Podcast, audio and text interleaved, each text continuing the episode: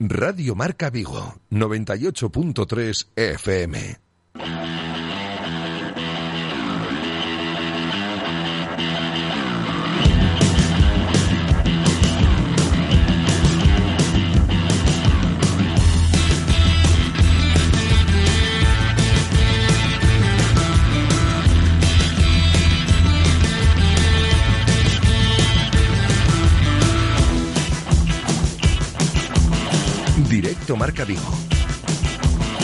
José Ribeiro.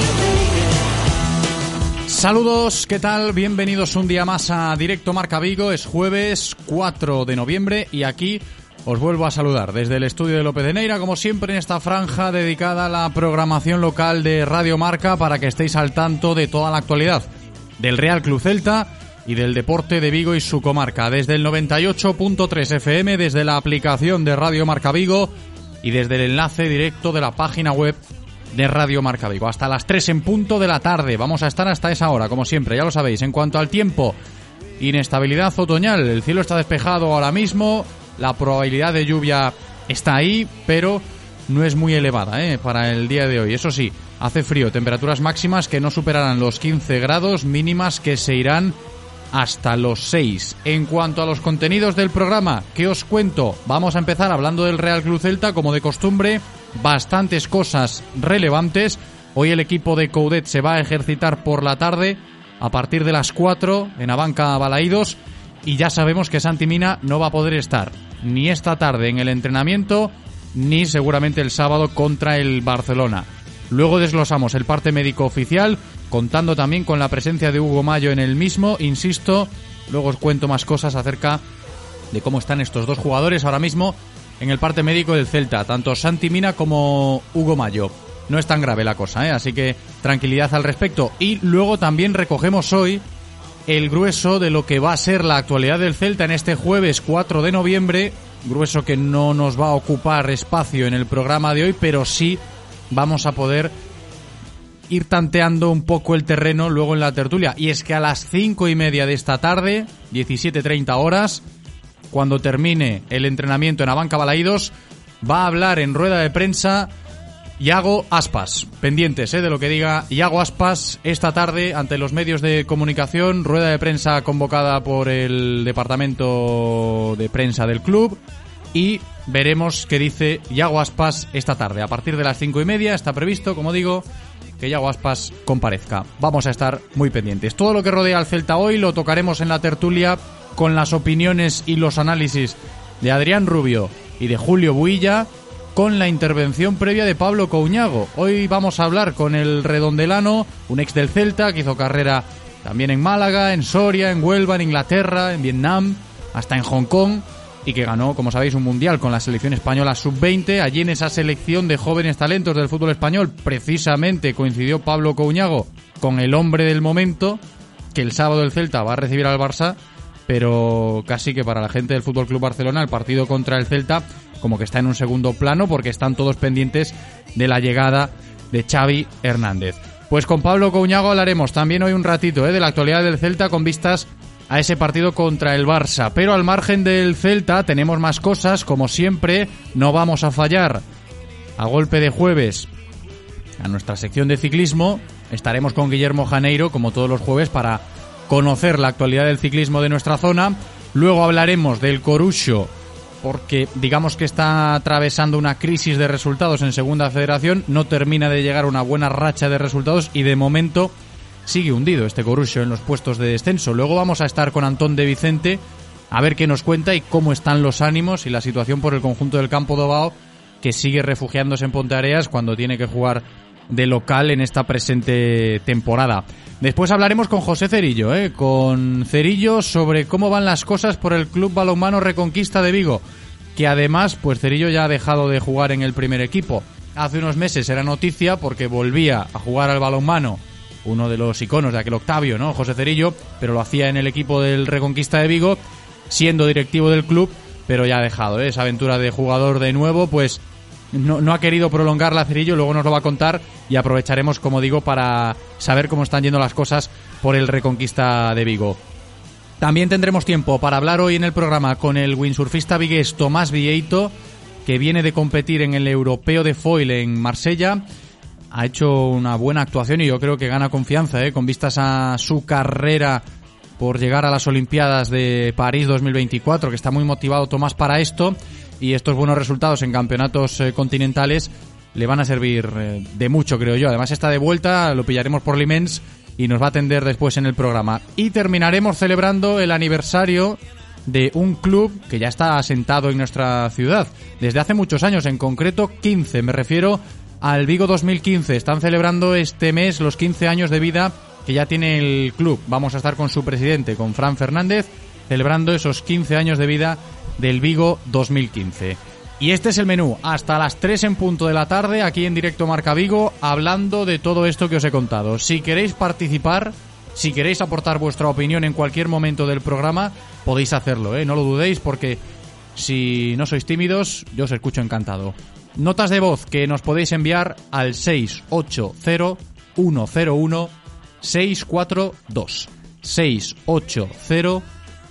101 642. 680 101 642. También os podéis enviar mensajes a las redes sociales, sobre todo en el Twitter, os leemos, ahí estamos bastante activos, arroba Radio Marca Vigo y os dejo por aquí también el teléfono de contacto por si queréis llamarnos, por si queréis realizar cualquier consulta, que sepáis que la línea siempre está operativa. ¿eh? 986 43 6838 986 43 6838 Bienvenido Andrés, está preparado como siempre en la cabina técnica para comenzar este nuevo programa. Yo solo espero que vosotros también lo estéis. Directo Marca Vigo. Comenzamos.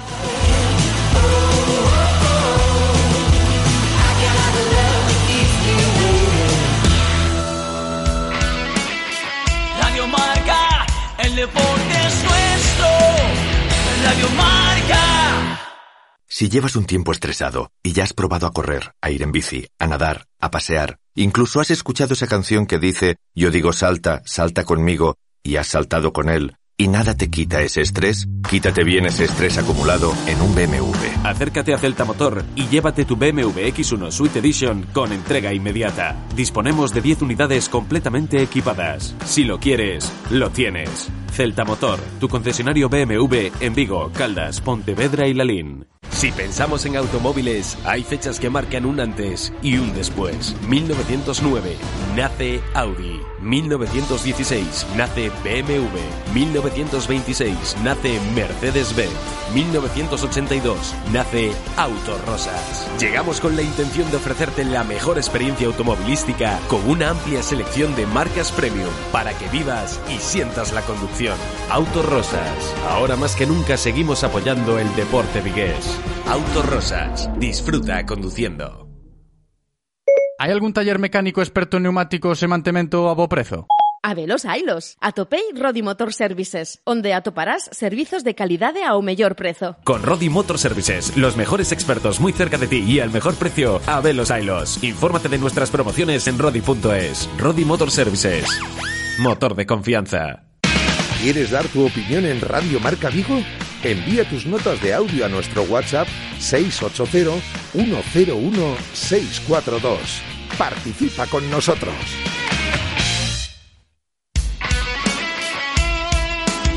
Radio Marca es emoción. Radio Marca.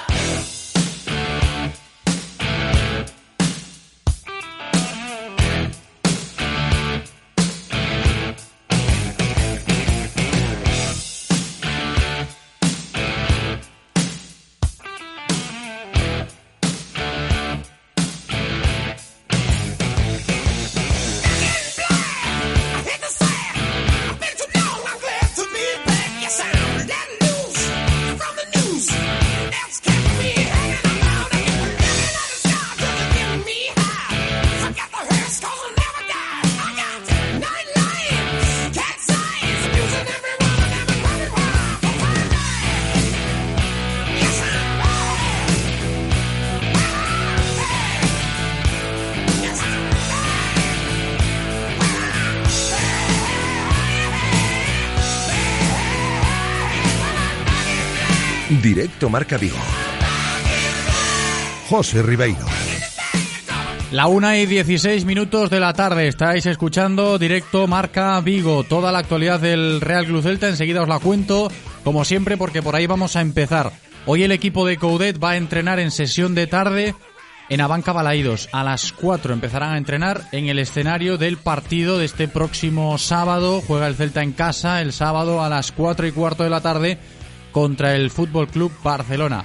Ayer eh, el Celta informaba a través de sus redes sociales que en menos de 8 horas, en la tarde de ayer, o en el día de ayer mejor dicho, pues se vendieron ya más de la mitad o el 50% de las entradas que estaban a la venta para ese partido, así que tendremos que seguir hablando de la gente que va, que deja de ir al Estadio Municipal Vigués cada vez que esta temporada el Celta juega en casa. Es un asunto que nos acompaña, ¿eh? Cómo estarán las gradas de Abanca Balaídos el sábado contra uno de los grandes de la liga, como lo es el Fútbol Club Barcelona, y si eso nos va a servir para esclarecer la cuestión o para seguir alimentando este debate que hay ¿no? en el ambiente de si se está perdiendo fuelles, si aparecen problemas cada vez que hablamos de este tema, de si va cada vez menos gente al estadio, pero bueno, cuando viene un equipo grande, quizás esto se desvirtúa un poquito y el Celta ayer sacaba pecho, ¿no? Podemos entrecomillarlo el concepto, pero bueno, de todas formas informaba al respecto de esto, ¿no? Que se vendieron entradas con bastante celeridad para ese Celta Barça del sábado en Abanca Balaídos. En otro orden de cosas, volviendo a lo estrictamente deportivo y teniendo en cuenta, como os decía antes, que hoy el Celta va a entrenar por la tarde en Abanca Balaídos, detallo este asunto, va a entrenar sin Santi Mina. No está disponible Santi Mina y Hugo Mayo entre algodones. Ayer por la tarde los servicios médicos del club actualizaban el parte, enseguida os lo cuento, os lo desgloso, para salir de dudas y de preocupaciones, ¿no? En torno a lo que aparentemente iba a ser una rotura fibrilar de Santi Mina en el bíceps femoral izquierdo. Lo sufrió todo esto el pasado lunes en el encuentro de Vallecas y al final no es tan grave, no es, no es una rotura, no llega a ser una rotura, lo que tiene Santi Mina es una elongación en el bíceps femoral izquierdo y os lo estoy leyendo tal cual aparece en el parte médico del Real Club Celta. Esa elongación en el bíceps femoral izquierdo que impide que Santimina entrene con normalidad o que complete los entrenamientos con el resto de sus compañeros, por eso no va a estar esta tarde tampoco sobre el césped de Abanca Balaídos y evidentemente pues la lógica nos invita a pensar que Santi es baja segura para el partido del sábado contra el Barça, no tendría ningún tipo de sentido forzar, aunque se trate de una lesión menos grave y, ya que pues hoy no va a estar presente en el entrenamiento, difícil asimilar su presencia en el partido del sábado. Esto sobre Santi Mina, aclarado el asunto. Y luego lo de Hugo Mayo, también aparece Hugo Mayo en el parte médico, lumbalgia aguda, es lo que tiene Hugo, le impidió también esta lumbalgia jugar el pasado lunes en Vallecas y sigue arrastrándola desde que se le diagnosticó el lunes diciéndole que pues oye estando como estás con esta lumbalgia, mejor no jugar. Por eso jugó Kevin. Sigue arrastrando esta dolencia el capitán, pero nos cuentan, nos comentan que esta tarde sí que podría empezar a entrenar de nuevo de manera progresiva con el resto de sus compañeros, así que pendientes estaremos de ese estado físico de Hugo Mayo, que no está descartado para el partido del sábado contra el Fútbol Club Barcelona.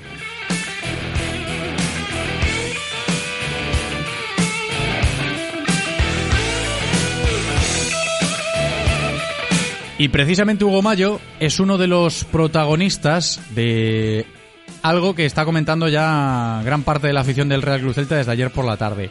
Un cortometraje que el departamento de comunicación del club publicaba en sus redes sociales y que está siendo, ya insisto, desde ayer por la tarde algo muy muy comentado, muy viral, ¿no? En, en internet, en las redes sociales, por la realización del vídeo, por cómo y dónde está grabado y quizás también por el mensaje que se pretende enviar en este vídeo, en este corto que ha hecho el departamento de comunicación del Real Club Celta. Y os cuento un poco cómo es la historia, ¿no? Aparecen ahí en la playa jugando al fútbol Thiago Gallardo, Murillo, Cervi, también está Néstor Araujo, los futbolistas sudamericanos, ¿no? De, la plantilla y aparecen en un barco de pesca canteranos. Está Carlos Domínguez, Hugo Mayo, Brais Méndez, les retan a un partido y empiezan a jugar al fútbol allí en, en el barco, echan una pachanga encima del barco, se les cae el balón al agua y ese balón va flotando hasta una batea.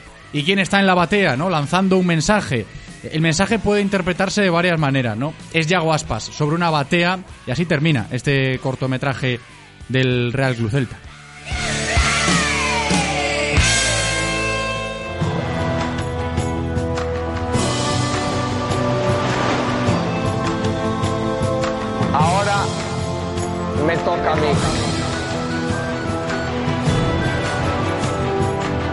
Yago Aspas sobre la batea recitando esas palabras. Ahora me toca a mí. Y ahí ya cada uno que lo interprete como quiera, ¿no? Si es pensando en el partido contra el Barça, si es pensando en su situación, en fin. Os recuerdo que hoy por la tarde, a las cinco y media de esta tarde, va a hablar Yago Aspas, ¿eh? Prevista la comparecencia del delantero de Moaña desde la sala de prensa de Abanca Balaídos y vamos a estar muy pendientes de lo que diga Iago Aspas en esa rueda de prensa. Pero cuanto menos significativo esto del vídeo que publicaba ayer el Celta, ese cortometraje que terminaba de esa manera, ¿no? Con Aspas subido en una batea lanzando ese mensaje. Ahora me toca a mí. En fin, más cosas. También os dije antes que hoy íbamos a charlar un rato aquí en directo Marca Vigo con un exjugador del Real Club Celta que coincidió en sus inicios como futbolista con el hombre que está acaparando todos los focos esta semana en el planeta fútbol si nos referimos al rival del Celta de, este próximo sábado, ¿no? En el próximo partido de liga. Todo el mundo habla de la inminente llegada de Xavi Hernández al banquillo del Barça. Por poco no se va a sentar el sábado en el banquillo de Balaídos para dirigir al conjunto culé, por lo que nos dicen también nuestros compañeros desde Barcelona. Faltan unos flecos, pero claro, no llegaría para sentarse el, el sábado a dirigir al Barça contra el Celta en, en Balaídos, pero el entorno azulgrana ya solo piensa en esa nueva era, ¿no? Con Xavi en el banquillo después del partido contra el Celta, eso sí. Y como decía, un ex del Celta como Pablo Couñago coincidió con Xavi Hernández en aquella selección española sub-20 que ganó un mundial en Nigeria. Seguimos hablando del Celta, ¿eh? Con el propio Pablo Couñago, que ya está por aquí con nosotros. Pablo, ¿qué tal? Hola, muy buenas, ¿cómo estás? Todo bien, todo bien, la verdad es que bien. Todo en orden, esto siempre está bien, esto se agradece, ¿no? Ya alejado un poco de lo que es el frenesí del mundo del fútbol. Sí, sí, la verdad es que bueno, eh, la etapa de, jugador ya, ya quedó atrás y bueno, siempre viendo fútbol y siempre eh, siguiendo el fútbol de otra manera, pero, pero está claro que ya no es el ajetreo ni, ni, ni la vida que, que tantos años eh, llevamos no con detrás de la pelota. No además tú lo llevaste casi casi al extremo lo del ajetreo no Vietnam Hong Kong siempre lo recordamos Pablo cuando se habla de tu carrera hay que pararse en muchos sitios. Sí la verdad es que bueno eh, el primer momento salí bastante joven eh, y me tocó hacer las maletas a Inglaterra y bueno luego la experiencia fue fue muy buena y muy enriquecedora y, bueno en cuanto hubo eh, la posibilidad de seguir viajando y conociendo pues eh, está claro que no lo dudé no Oye, lo de Xavi, Pablo, volviendo al tema de, actualidad, el Celta va a jugar contra el Barça, pero yo decía antes de saludarte, la gente que, que, sigue al Barça, que cubre al Barça, o los aficionados del Barça, seguro que están abordando el partido contra el Celta en un segundo plano por lo de Xavi Hernández. Tú coincidiste con él en aquel Mundial Sub-20, que fue importante para ti en tus inicios. Eh, ¿Qué te parece lo de Xavi con el Barça? Hombre, yo creo que es un amor mutuo, ¿no? Yo creo que desde el día que Xavi se fue como jugador eh, parecía que estaba destinado a que volviera como entrenador no yo creo que ya en el pasado hubo una o dos opciones y yo creo que bueno ya llega un momento que yo creo que que Xavi se ve ya con confianza que se ve preparado y que que al final tampoco le puede estar constantemente diciéndole que no a un club como el Barça, ¿no? Y, y bueno, aún no es oficial, pero bueno, yo creo que ya por lo que se puede leer y lo que se escucha, uh -huh. yo creo que es algo ya inminente, ¿no? Sí, tiene toda la pinta. Lo que pasa que, claro, al Celta le pilla de por medio y mm, hace unos días igual pensaban que podría estrenarse contra el equipo vigués en Balaídos, pero parece que va a ser después del partido contra el Celta. De todas formas, lo que pase lo escucharéis aquí en Radio Marca, que nuestros compañeros están siguiendo eh, ese asunto pues eh, al detalle, eh, como bien sabéis. Pablo, por seguir incidiendo un poco en, el asunto de Xavi antes de, avanzar y de analizar más cosas con respecto al Celta, es una de esas personas, no sé hasta qué punto ya lo veías tú cuando eran jovencitos en aquel Mundial Sub-20, que estaba destinado a, a, seguir ligado al mundo del fútbol, ¿no? Por lo que ha sido como jugador, de esos jugadores que ya se le veía madera de entrenador también dentro del campo.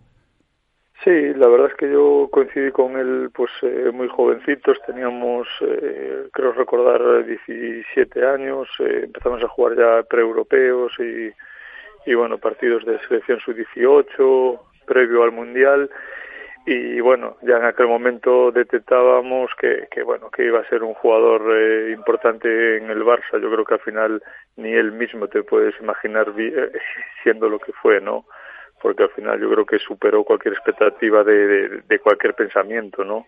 Y sí que ya era un jugador que, bueno, llevaba la batuta dentro del campo y, que, bueno, que con el paso de los años se vio que, pues, que, seguramente podría hacer lo mismo desde fuera, ¿no? Y, bueno, está claro que, bueno, la poca experiencia que tiene eh, en, en Qatar, pues eh, está demostrando, ¿no? Eh, en una liga que realmente no es eh, al nivel de una de las ligas potentes eh, europeas, pero ya está demostrando lo que lo que es como como entrenador, ¿no? Y yo creo que otra de las cosas que que a un entrenador siempre se le pide y que se le quiere es que tenga las cosas claras y las ideas claras y que el jugador sepa lo que el entrenador quiere y en ese sentido yo creo que todo el mundo tiene clarísimo lo que quiere Xavi como como entrenador, ¿no? Y eso yo creo que es algo que que, lleva dentro de sí y que, y que bueno, que es totalmente 100% compatible con, con, lo que quiere el Barça también, ¿no?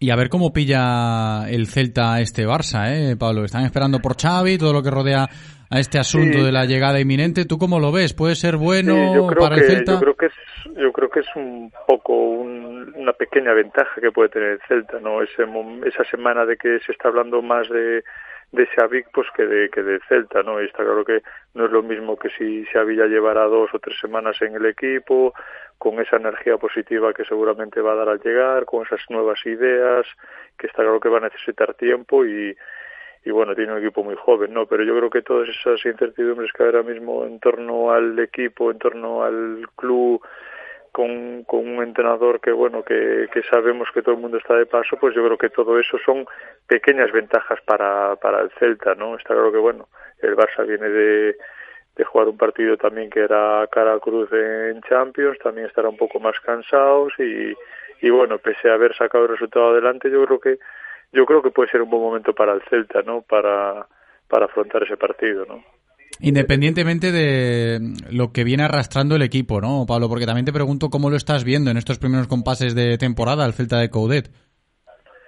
Sí, bueno, la verdad es que eh, el celtismo estaba muy ilusionado después de, cómo acabó la temporada del año pasado y, bueno, pues el comienzo no, no ha sido bueno, ¿no? Eh, y al final cuando juegas bien, cuando ves que hay una idea, cuando ves que, que planteamientos y que partidos no son de, del todo malo y donde el Celta igual mereció más, la pelota no entra, pues eh, llegan las dudas, ¿no? Y está claro que, bueno, pues está en un momento, en una fase de que de que vuelven las dudas, de que se está encontrando más dificultades de lo que pensaban y bueno, pues eh, está claro que cada partido es como un examen más, ¿no? De podremos engancharnos con la gente de arriba, no, no podremos, nos quedaremos en mitad de tabla, volveremos a pelear por el descenso, o sea, eso es incertidumbres, ¿no? Pero bueno, yo creo que el Celta tiene una plantilla, jugadores eh, muy importantes como para, para estar mucho más arriba de donde está, ¿no?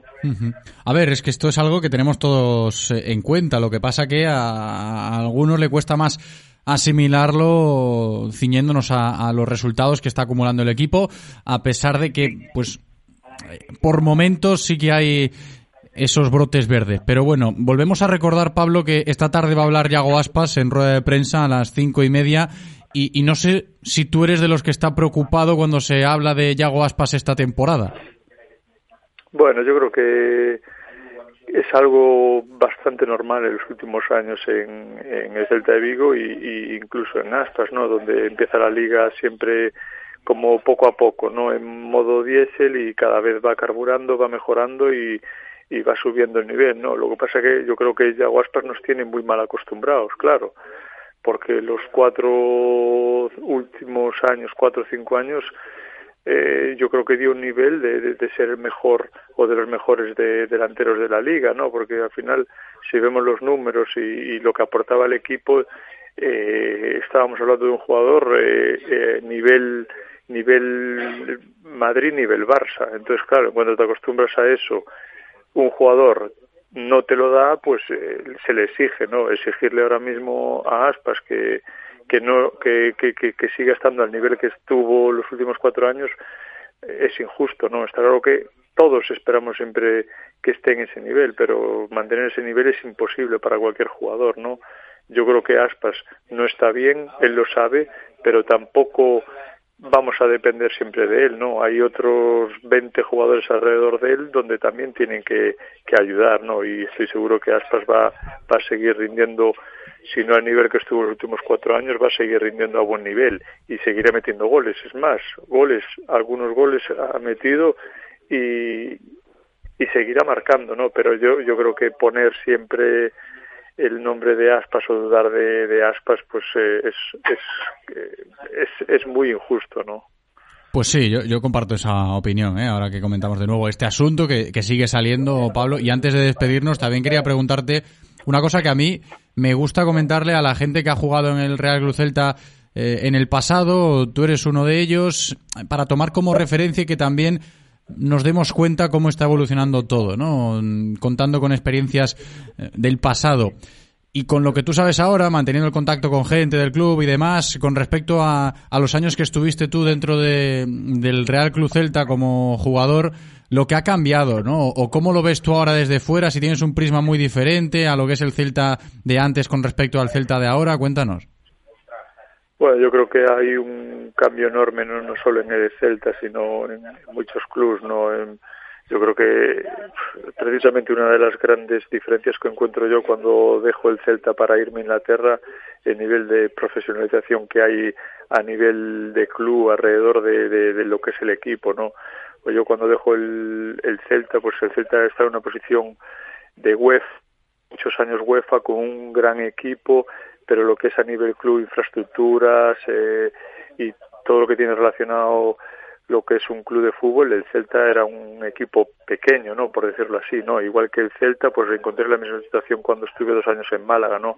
Y en ese sentido yo fui a un club inglés que estaba en Premier y que luego se descendió a, a la Championship, pero se veía un club al, alrededor de, de, de, lo que es el, el equipo de fútbol que era en otras dimensiones, ¿no? Y estas diferencias, estas grandes diferencias que seguimos viendo en muchos equipos ingleses al respecto a los equipos españoles sigue existiendo, pero yo creo que los clubes españoles han avanzado mucho, ¿no? Y, y se ve mucho más profesionalizado por en todos los sentidos, aunque por, por, por desgracia eh, yo creo que siempre por detrás de lo que son los clubes eh, ingleses, ¿no? A nivel de infraestructuras, a nivel de, de de lo que rodea todo a lo que es un equipo de fútbol. ¿no? En España se, se ha mejorado mucho, pero sigue estando siempre por detrás de, lo que puede ser una liga española o una liga eh, alemana, ¿no? en mi opinión.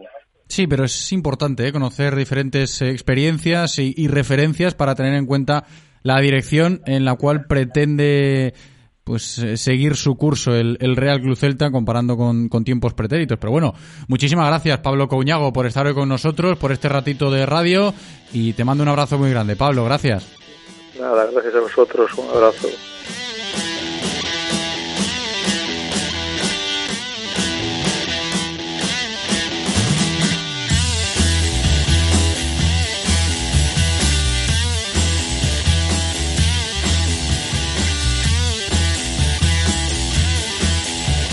Pues ahí estaban las palabras de Pablo Couñago en, con nosotros aquí en directo Marca Vigo. Yo me fijo un poquito en el Twitter aquí de reojo mirando lo que va escribiendo el personal, algunos oyentes, aficionados del Celta por lo de la rueda de prensa de esta tarde Yago Aspas y me estoy llevando una sorpresa. Ahora lo vamos a comentar en la tertulia porque enseguida vamos a estar con Julio Huilla y con Adrián Rubio para analizar toda la actualidad del Real Cruz Celta con tintes de análisis y de opinión. Y digo lo de la sorpresa porque, claro, yo he empezado el programa diciendo que hoy por la tarde va a hablar Yago Aspas. Está citado el de Moaña en la sala de prensa de Banca Balaídos para comparecer ante los medios de comunicación.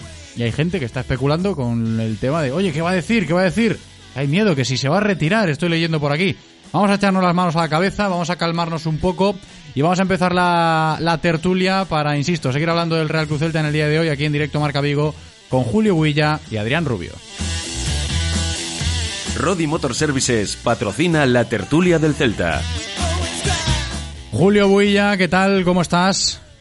Hola José, ¿qué tal? Buenos días. Bienvenido. También vamos a saludar enseguida a Adrián Rubio para darle forma a esta tertulia con el respaldo, como siempre, de Rodi Motor Services, la nueva cadena de talleres especialistas en neumáticos y mantenimiento. Todo al mejor precio, lo mejor para nuestros vehículos y, si no me creéis a mí, pues lo tenéis todo bien explicado en su página web, en rodi.es. Vamos a saludar también a Adrián Rubio. Adri, ¿qué tal? ¿Cómo estás?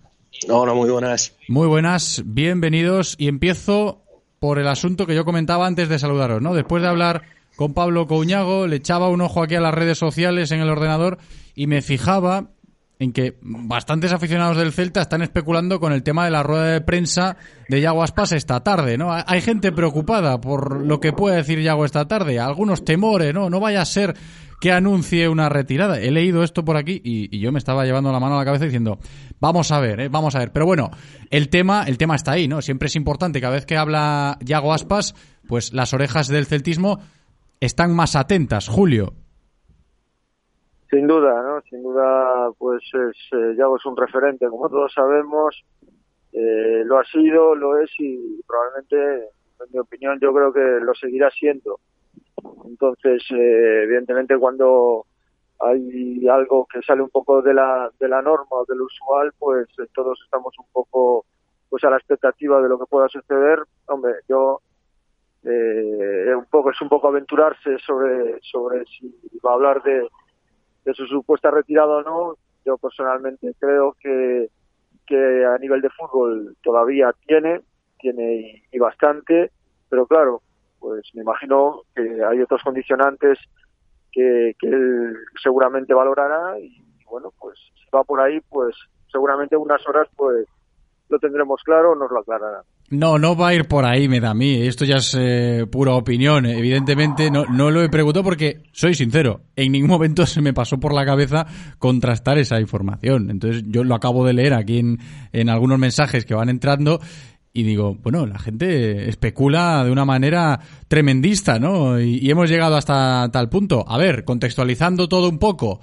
que viene el Fútbol Club Barcelona, que hace mucho tiempo que no habla Yago Aspas, que es un partido con un cartel un poquito más mediático a nivel nacional, pues le dirían desde el club, oye, Yago, sal tú hoy y atienda a los medios de comunicación, aprovechando quizás también la ocasión de que pues Yago no está bien, no está en forma, pues igual el celtismo merece alguna explicación, algún mensaje de tranquilidad. Insisto, en mi opinión, los tiros irían más por ahí. Adri, no sé qué te dice a ti esto de la rueda de prensa de Yago esta tarde. Nada, yo creo que, es una rueda de prensa rutinaria para hablar de, fútbol, de la actualidad y de, la situación que está, que está atravesando el equipo y que está atravesando Yago individualmente eh, creo, creo sinceramente que, el tema de la retirada de Yago, pues eh, de momento está eh, lejano. Y, creo además, eh, sabiendo un poquito cómo, cómo, cómo suelen discurrir este tipo de asuntos, que ni sería el momento de la temporada ni creo que Yago eh, anunciase en una rueda de prensa previa a un partido importante del equipo eh, nada que pueda perjudicar al equipo. Así que eh, yo simplemente creo que es una rueda de prensa prepartido y nada más. Claro, es que además tenemos en cuenta, fíjate, más mensajes. otro de, Miguel Cari dice, renovación de Yago Aspar. La gente, claro, especulando un poquito con lo que pueda decir el delantero de Moaña esta tarde en esa rueda de prensa. Y, y nos van entrando notas de voz que enseguida vamos a, vamos a poder ir escuchando. Eh, acerca de, me imagino, ¿no? El tema del día, que va a ser la rueda de prensa de Yaguaspas esta tarde, pero también tenemos en cuenta lo del cortometraje que publicaba ayer el Real Cruz Celta en sus redes sociales, ese vídeo, ¿no? Que antes en los primeros compases del programa yo explicaba y que terminaba con la escena de Yago Aspas subido en una batea lanzando ese mensaje, ¿no? Ahora me toca a mí, dice Yago en ese cortometraje. Por algo será, igual es un mensaje que también hay que interpretar, Julio. Bueno, a ver, ¿no? Lo que, lo que sí puede ser, bueno, pues que realmente lo que se quiere transmitir es que ahora es el momento de, bueno, pues que en el campo, pues ser capaz de, de, de, devolver, pues a, la afición, pues toda esa, bueno, pues eso, eso, eso que tanto, que tanto da al equipo y que tanto da a los, a los jugadores, ¿no? pero bueno, no sé, no creo que vaya que vaya mucho más mucho más allá. Lo que sí es cierto es que bueno, pues eh, que se ha cuestionado pues el, el rendimiento de Yao en este en este comienzo de temporada y, bueno, pues él probablemente sea el primero que, que quiere pues volver a rendir como, como nos tiene acostumbrados y bueno, pues pues una especie de arenga, ¿no? Para que al mismo y bueno, pues también un mensaje de tranquilidad eh, hacia el resto de, la afición. Sí, es que debe ser eso. Yo estoy con Julio aquí en este en este caso, ¿no, Adri? Cuando se habla de Yago Aspas y en este caso de todo lo que se está especulando en torno a su figura estos días y más en concreto en el día de hoy, el mensaje debe ser ese, o debería ser ese.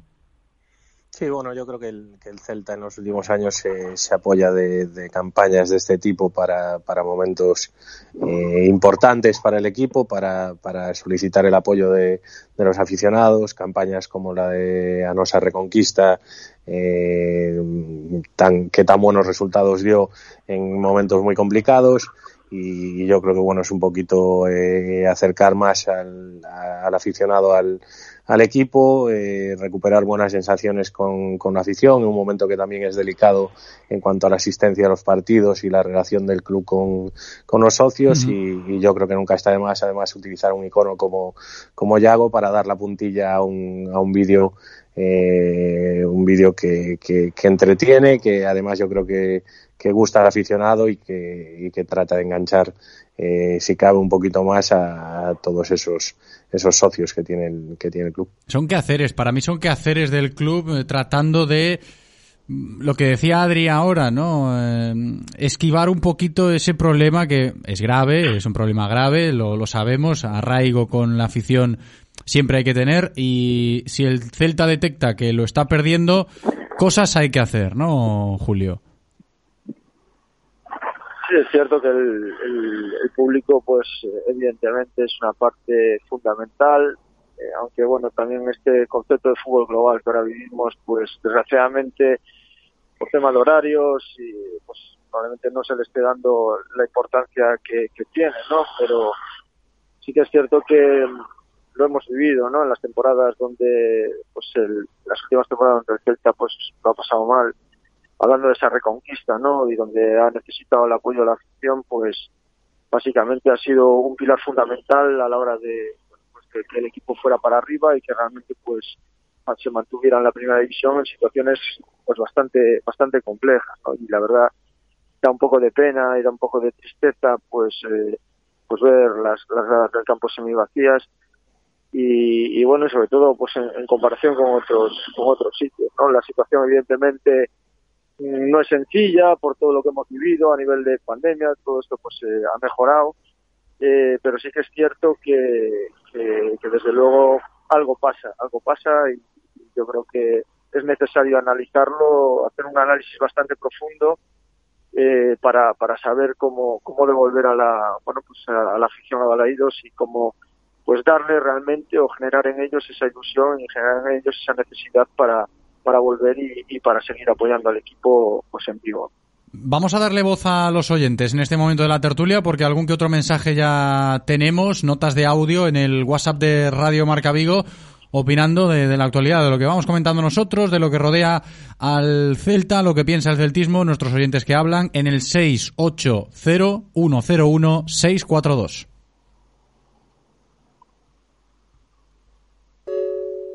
Buenas muchachos, ¿cómo andan? Saludos de Argentina. ¿Qué estoy escuchando? Que Iago se va a retirar, que este que el otro. Por favor, tranquilidad que tenemos a Don Iago Aspa para rato. Por favor, saludos. Bos días, xente. Eh, gustaríame saber que pensades eh, na tertulia eh, sobre Cervi, porque xa transcurrir un, un par de meses, sabemos que ten esas molestias no talón, pero pero algo raro pasa porque é un xogador que, que, que encaraba, que tiraba a portería e simplemente limítase a, a controlar e, e tocar hacia atrás. Eh, non sei, que pensades vos? Un saúdo.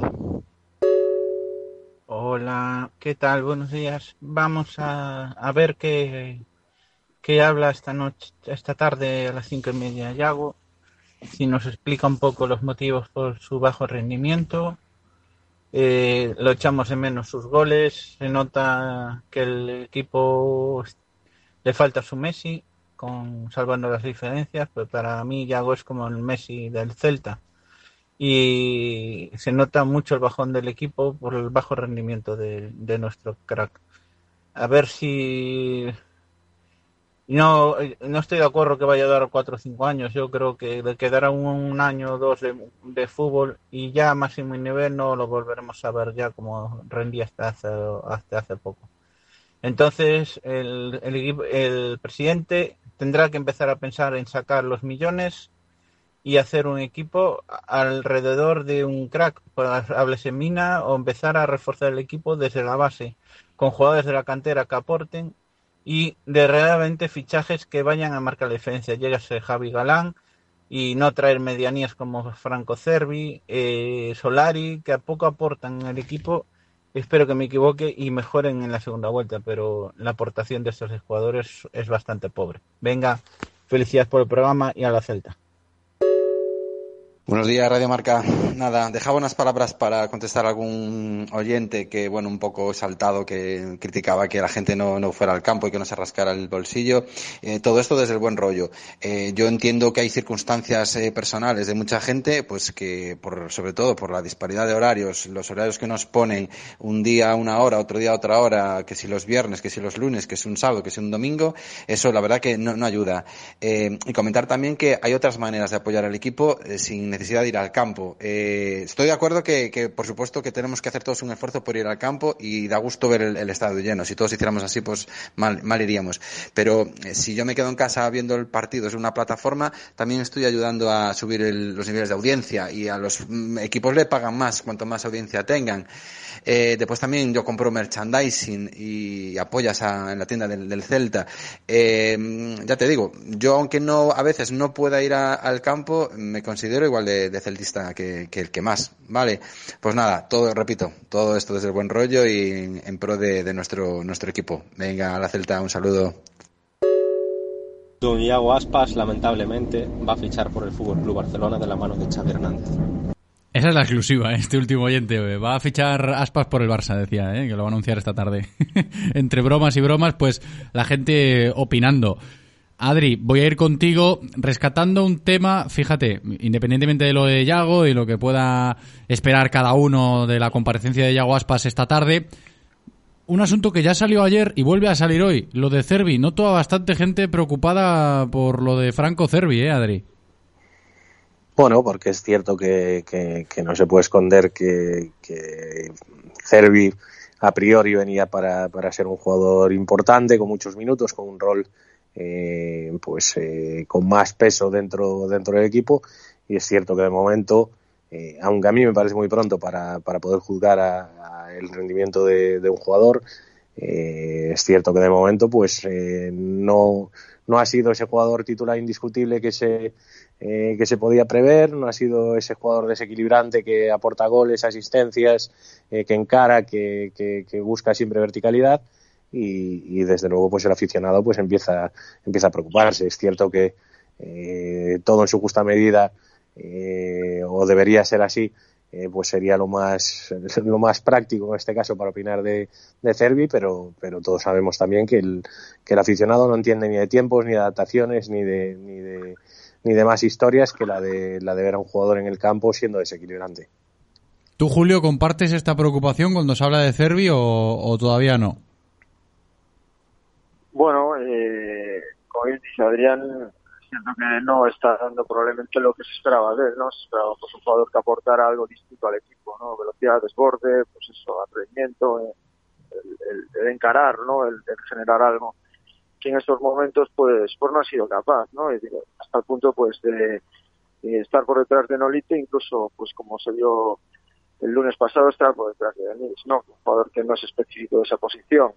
Entonces yo creo que eh, bueno pues tal vez en estos momentos pues existe esta cierta de alguna manera de alguna forma lo podemos llamar desilusión eh, en el sentido de que se esperaba más de este de este jugador no y un poco al hilo de lo que dice que comentaba el oyente, pues probablemente él mismo también no se encuentre lo cómodo que él pensaba encontrarse y, ya sabemos cómo funciona el tema de confianza, ¿no? Pues, eh, pues si las cosas no te salen, los extremos viven de eso, ¿no? La gente que tiene que encarar, que tiene que superar al rival, vive de, de- de estar en ese estado óptimo de forma física y mentalmente, ¿no? Para poder atreverse y para hacer cosas.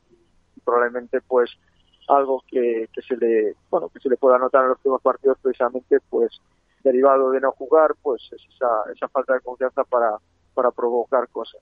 Pero bueno, evidentemente la liga es muy larga, queda mucho todavía, y, y bueno, yo creo que todavía tiene, tiene mucho tiempo, obviamente, para, para demostrar por qué se la ha fichado. Sí, a ver, que es cierto que vamos a encarar todavía la jornada 13 del campeonato. Lo que pasa que eh, también entiendo a la gente que se preocupa cuando habla de Cervi por lo que también argumentábamos ayer, ¿no? El, contexto que hay del fichaje, de lo que se ha hablado de él desde el pasado mes de enero, que, no ha llegado, digamos así, de sorpresa, ¿no? En, en verano, ¿no? Que se habló mucho de Cervi y claro, la gente esperaba algo que de momento no está dando. Por eso es entendible, ¿no? Esa cierta preocupación. Luego algo que le comentaba yo antes a, a Pablo Couñago, quería también comentarlo con vosotros hoy, Adri, lo de que llegue el Barça el sábado a Balaídos a jugar contra el Celta en esta tesitura, en este contexto, porque todo lo que está rodeando al Barcelona es casi prácticamente de todo menos el partido contra el Celta. Entonces, claro, ahí es eh, un punto que quizás puede jugar a favor del equipo vigués. Bueno, el Barça nunca llega en buen momento a ningún, a ningún estadio. Eh, yo creo que es el partido más complicado que, que, que tiene el Celta desde que ha comenzado la, la competición. Creo que el Barcelona pues siempre, siempre da la talla, siempre es un equipo peligroso que con sus individualidades y con, y con la calidad que tienen sus jugadores, pues puede, eh, puede hacerte un día horrible en cualquier momento. Eh, sí que es cierto que si hay que elegir un momento para que venga el Barça es en medio de, de un cambio de entrenador, de una interinidad, eh, en medio de una crisis eh, de resultados, pero desde luego que el Barcelona a día de hoy eh, con todos los problemas que tiene, eh, está claro que tiene mejor plantilla que el Celta y que es un equipo de otra liga completamente diferente. Tú te escapas, ¿no? A estas especulaciones. "Oh, Está distraído el Barça. Nada, distraído. distraído puedo estar yo a las 12 de la mañana paseando por la calle, pero el Barça está, está lo que está y al final los jugadores son profesionales y, y distraerse, pues creo que lo más mínimo. Yo, yo entiendo, Julio, que a ti tampoco te vale esto de que, bueno, igual están pensando más en Xavi que en el partido contra el Celta.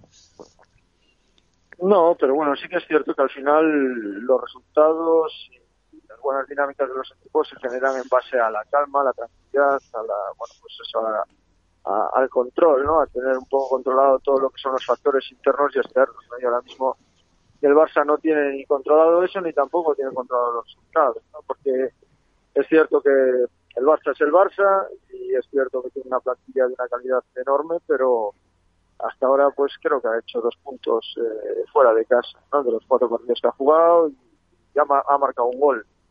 Con lo cual, eh, más allá de que eh, cambies de entrenador, más allá de que la responsabilidad sea del cuerpo técnico o no, evidentemente hay unos problemas que, están ahí por algo, ¿no? O sea, no el análisis concienzudo que probablemente tengan mejor en, Barcelona probablemente te, te, pues, llegue- te llega a la conclusión de que algo está fallando, algo no se está haciendo bien y que va a ser muy difícil cambiar de un fin de semana para otro. Evidentemente, con todo, pues como bien decíais, el Barcelona es un equipo temible y enfrentarse a él siempre requiere una, una máxima dificultad. Pero bueno, yo pienso que es un buen momento.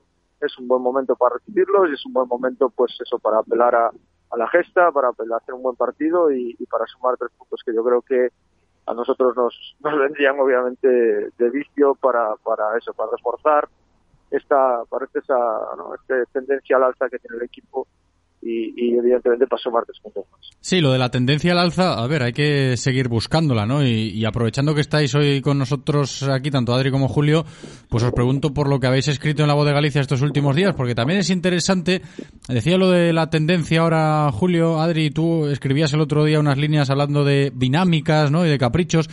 A ver, cuando se habla de esto, a día de hoy en el Real Cruz Celta, sí que hay que buscar algo que todavía no, no se tiene, ¿no? Una buena dinámica, por ejemplo, ¿no? Y ahí pueden estar argumentos que podrían servir para seguir construyendo. Sí, estoy completamente de acuerdo con lo que dice Julio. el Celta está en una tendencia alcista, no quizás eh, no todo lo alcista que nos gustaría que nos gustaría a todos, pero sí que es cierto eh, que con respecto a los primeros cuatro o cinco partidos, pues creo que el equipo eh, está ofreciendo otra cara y, se está resultando, se está eh, se está viendo en los, resultados, ¿no? el fútbol al final son, son momentos, los equipos viven un poquito de, de, buenas rachas, de confianza, de resultados, y como todo en la vida, al final, cuando, cuando tienes un buen momento, debes aprovecharlo y el Celta, pues, eh, creo que va en ese camino. Eh, nos gustaría probablemente que fuese eh, más rápido, que fuese lo antes posible y que el, que el equipo pues se, se, asentase en cuanto a resultados lo antes posible. Pero, pero desde luego que, la categoría está complicada. La primera división es una categoría, creo que cada día más igualada y que, exige muchísimo. Y el Celta, pues, aún yendo un buen camino, pues eh, la parte positiva es que tiene margen de mejora, pero, la parte negativa es que, no puede dormirse porque eh, el comienzo no fue todo lo bueno que, se esperaba. No, sin duda que no. Y lo de las dinámicas está ahí, porque creo que todo el mundo las está buscando y está esperando la famosa seguidilla ¿no? del año pasado de los partidos eh, ganados que acumuló el Celta de Coudet en un par de fases del campeonato del año pasado. Pero Todavía eso no está, por eso lo decía antes yo y se lo planteaba a Adri. Tú, Julio, cuando escribías esta semana te leía lo de práctico, un Celta quizás un poquito mejor. Esto también sirve para enmarcarlo dentro de los brotes verdes, ¿no? Seguramente. Lo que pasa que hay que refrendarlo después. Obviamente, es decir, es una tendencia y así como cuando en aquella época que habíamos pues eh, en los partidos contra Cádiz, contra, contra Levante, pues estábamos un poco, vale, sí, ni sí ni no, sí que es cierto que en los últimos partidos, por contra, pues eh, el equipo pues muestra otra cara en el, en el terreno de juego y, la lástima es que probablemente no ha sido capaz de refrendar eso con buenos resultados, ¿no? Pero también es cierto que lejos de, bueno, pues de perjudicar al equipo pues esos resultados no, no esperados pues eh, pues se ha mantenido no y yo creo que el Rayo que a mí me parece es un equipo que, que, me gusta un equipo difícil y que bueno sus resultados en su terreno están ahí yo creo que bueno salvo es cierto que Dituro pues eh, tuvo actuaciones y acciones importantes a la hora de, de salvar ese punto pero yo creo que tuvo tuvo relativamente controlado el partido y, y, no sufrió lo que lo que a lo mejor a priori se, se podía esperar que, que, sufriera no por eso eh, el Celta pues eh, sí que parece llevar esa tendencia alcista que en algún momento tiene que explotar y tiene que convertirse en victorias no pero bueno también es cierto que si esas victorias no llegan al final pues eh, corres el riesgo de que de que se desinfle.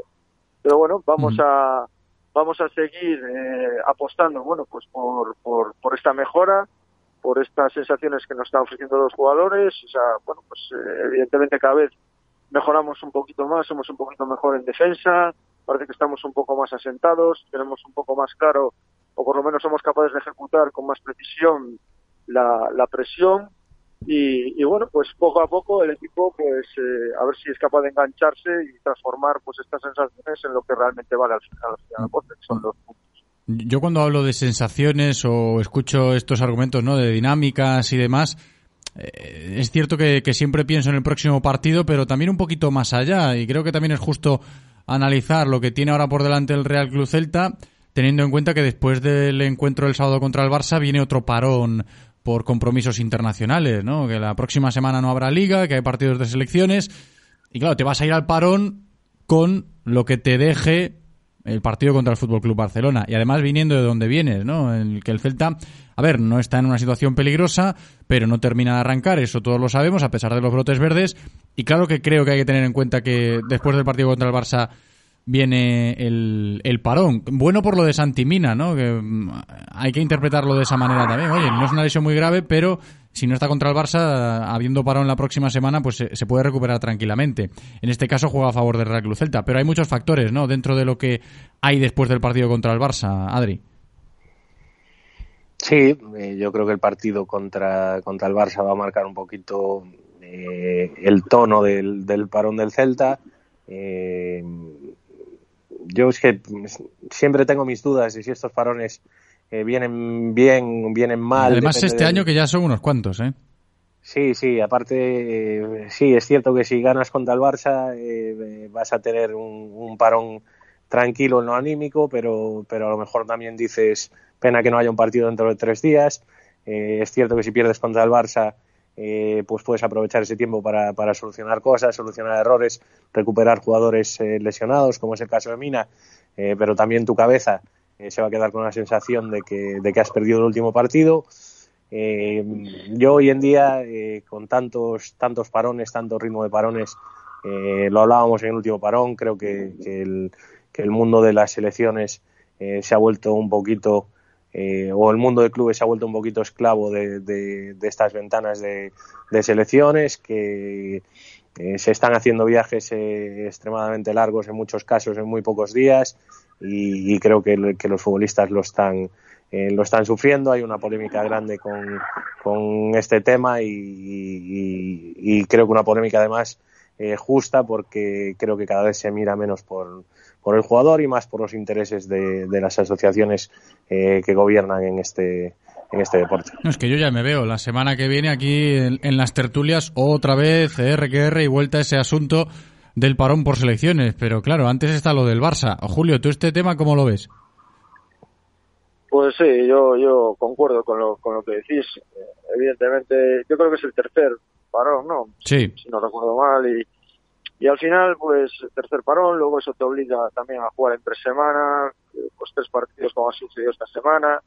Eh, no es bueno para el futbolista, no es bueno para el entrenador, no es bueno para el equipo, porque estos parones al final tampoco te dejan entrenar, porque te faltan jugadores, eh, te falta la motivación o, o te falta esa ese, pues esa competición cercana para, para poder, ¿no? Para poder tener esa chispa, pues a nivel motivacional, o sea, te, yo creo que este arranca y para no, no es, no es, no es bueno, no es bueno para, para ninguno de los actores. Y, y bueno, y un poco lo que decías, ¿no? Ganar contra, contra el Barça te supone llegar en, bueno, pues te supone generar ilusión, te supone, digamos, que es el colofón a esta, a esta racha, bueno, racha, por lo menos estas sensaciones positivas de las que, de las que hemos estado hablando, y, y bueno, te genera esa, bueno, ese, ese ese, esa ilusión para, para, para, para volver a competir después de este parón. Y si pierdes, sí que es cierto que, bueno, pues es un poco, probablemente es una derrota que podría ser esperada, pero yo creo que podría ser un, un pequeño un pequeño freno a, a estos brotes verdes, aunque también es cierto que habría que ver también cómo, cómo se pierde y cuál, sería, cuál fuera el, des, el desenlace del partido. ¿no? Pero bueno, desde luego como bien decís, eh, este exceso de parones en tan poco intervalo de tiempo, pues yo creo que merece darle una vuelta y merece un análisis. Una última cuestión antes de cerrar la tertulia que también marca la actualidad del Celta en el día de hoy, nombre propio en este caso, eh, lo recoge también el club en sus redes sociales y, y lo celebra, entiendo, porque tiene que ver con José Fontán, con un canterano, y es que ha entrado José Fontán en la fase final de los premios de Fútbol Draft, ¿no? De los jugadores jóvenes, los más jóvenes del panorama del, mun del mundo del fútbol. Y es candidato José Fontán al premio del público del fútbol draft en categoría masculina. Hombre, se celebra, ¿no? Y, creo que se está hablando bastante esta temporada de José Fontán, por unas cosas o por otras, algunas buenas, algunas malas, pero sigue estando ahí y, oye, lo de estar nominado a este tipo de premios, claro que suma. Adri. Siempre es bueno que se hable positivamente de, de la cantera del Celta, en la última, en los últimos cinco o seis años, eh, creo que ha sido un club modelo en cuanto al número de jugadores que, que, disputan minutos habitualmente con, el primer equipo. Eh, José Fontán, pues es eh, una muy buena irrupción, una muy buena noticia. El, equipo o el club creo que trabaja en buena línea con, con, la cantera y esto no deja de ser un reconocimiento eh, no, solo al, al, al, jugador en particular, sino que creo a to que a toda esa gente que trabaja eh, día a día en, la base del club y que, y que se lo deja todo por, por eh, seguir mejorando y seguir sacando jugadores adelante, que al final es el objetivo que tiene la cantera y que tan buenas noticias le está dando al aficionado en estos últimos años. Que es bueno esto, ¿eh? Le toca a José Fontán, lo celebramos como seguidores del Real Cruz Celta, sí. Yo también comparto lo que dice Adri, porque quieras que no, aunque no gane el premio, ¿no? Pero si se está hablando de canteranos del Real Cruz Celta en el panorama del fútbol mundial, mm, teniendo en cuenta los jóvenes talentos, esto claro que aporta, ¿no? Y, tiene que ser beneficioso. Julio. Los reconocimientos siempre son positivos, ¿no? Y en este caso, pues, evidentemente es un reconocimiento individual a la trayectoria de ese jugador, pero también es un reconocimiento, bueno, pues al trabajo, como, como bien decís, de lo que es la, cantera del, Celta y al, club. Entonces, pues este tipo de, situaciones, eh, lo ganes o no lo ganes, pues el hecho de estar nominado ya te hace estar ahí, ya se hace ya hace que, hablen de ti, que hablen del club bueno, pues es una yo creo una gran noticia, bueno, para, para Fontán, que bueno, que ha tenido es cierto que no, igual no ha tenido alguna buena noticia, pero este año pues se ha debutado con la selección, ya ha ido convocado y bueno, pues ahora este premio pues se, se junta a, bueno, pues a, lo, ya vivido, incluso bueno, el otro día también pudimos pudimos verlo otra vez eh, jugando y, bueno, pues eso yo creo que es positivo y, bueno, a ver que ojalá lo consiga, ¿no? Sí, es cierto que si se habla de José Fontán esta temporada, por finiquitarlo, Adri, ha tenido luces y sombras y todavía y todavía tiene mucho camino por delante, José. ¿eh? Sí, sería lo raro sería que solo tuviese luces eh, con, con, la juventud. Es que ahora nos acostumbramos a hablar de los jugadores de fútbol eh, de, de, una manera tan radical en el presente, sin tener en cuenta que la mayoría de ellos a día de hoy pues son chavales aún, ¿eh? Ya, y, fíjate que al final, eh, yéndonos ya a cualquier crack de, un, equipo de primer nivel, llámese eh, Ansu Fati en el Barcelona, Vinicius en el Madrid, eh, han pasado sus momentos complicados, han pasado sus momentos en el que están discutidos, en los que eh, se pregunta a la gente si tienen nivel para, para, para llegar a ser grandes cracks a nivel mundial y no va a ser menos pues un equipo como el Celta que saca un chico de la cantera en un puesto complicado de gestionar como es el de el de Fontán también que exige mucha responsabilidad mucha madurez y, desde luego lo extraño sería que, desde el primer partido se asentase y, no volviese a salir del equipo y diese un rendimiento eh, pues muy superior a, al que se, se, le presupone a un, a un joven que tiene que aprender a base de, de errores. Eh, lo importante es que siga sumando minutos, que siga su formación y que pueda eh, pues triunfar en el, en el equipo en el que en el que se ha formado y se ha criado. Bueno, pues esperemos que le vaya bien a José Fontán, que hoy seguro que celebra también esa noticia de estar nominado al premio del público en los galardones de Fútbol Draft. Antes de cerrar la tertulia, vuelvo a incidir en el asunto del día de hoy en clave celta. A las cinco y media de la tarde está previsto que Iago Aspas ofrezca una rueda de prensa cuando termine el entrenamiento del equipo en el Estadio Municipal Abanca Balaidos. Estaremos pendientes y mañana en el directo Marca Vigo pues hablaremos de todo lo que diga Yago Aspas esta tarde y por supuesto rescataremos las declaraciones más importantes. El programa de hoy continúa. Antes me despido de Adrián Rubio. Muchas gracias, Adri. Un abrazo. A vosotros, un abrazo. Y de Julio Builla. Julio, muchas gracias. Un abrazo grande. Un abrazo a los dos. ¿Hay algún taller mecánico experto en neumáticos y mantenimiento a bo precio? Abelos Ailos. Atopei Rodi Motor Services, onde atoparás servizos de calidad a un mejor precio. Con Rodi Motor Services, los mejores expertos muy cerca de ti y al mejor precio, Abelos Ailos. Infórmate de nuestras promociones en rodi.es. Rodi Motor Services. Motor de confianza. Radio Marca, el deporte es nuestro. Radio Marca. Si llevas un tiempo estresado y ya has probado a correr, a ir en bici, a nadar, a pasear, incluso has escuchado esa canción que dice Yo digo salta, salta conmigo, y has saltado con él, y nada te quita ese estrés, quítate bien ese estrés acumulado en un BMW. Acércate a Celta Motor y llévate tu BMW X1 Suite Edition con entrega inmediata. Disponemos de 10 unidades completamente equipadas. Si lo quieres, lo tienes. Celta Motor, tu concesionario BMW en Vigo, Caldas, Pontevedra y Lalín. O que teño que facer Lo que tienes que hacer para no tener que ir al mar es acercarte al puesto 66 en el Mercado del Calvario, a pescados y mariscos Loli. Y es que disfrutarás los mejores manjares en pescados y mariscos en tu casa, con calidad y confianza. Y es que si no quedas satisfecho, entregando el producto se cambia o se devuelve el dinero. Pescados y mariscos Loli, puesto 66 en el Mercado del Calvario. Disfruta de un manjar sin tener que ir al mar. Correa de distribución, neumáticos, hasta la revisión anual. Renault Postventa presenta la nueva financiación a tu ritmo. Financia tus visitas al taller de forma rápida y cómoda. O si lo prefieres, financia tus visitas al taller de forma rápida y cómoda. Así es, a tu ritmo. Consulta condiciones en tu taller. Te esperamos en Talleres Rodosa, tu concesionario Renault y en Vigo, Nigrán, Cangas, Ponteareas y Ourense. Disfruta de todos los contenidos de Radio Marca Vigo a través de nuestra app Radio Marca Vigo para iOS y Android, en nuestra página web www.radiomarcavigo.com y ahora también desde nuestro podcast en Spotify. Escucha donde y cuando quieras Radio Marca Vigo, la radio del deporte vigués 98.3 FM. Radio Marca se emociona. Radio Marca. La Federación Gallega de Ciclismo patrocina el ciclismo con Guillermo Janeiro.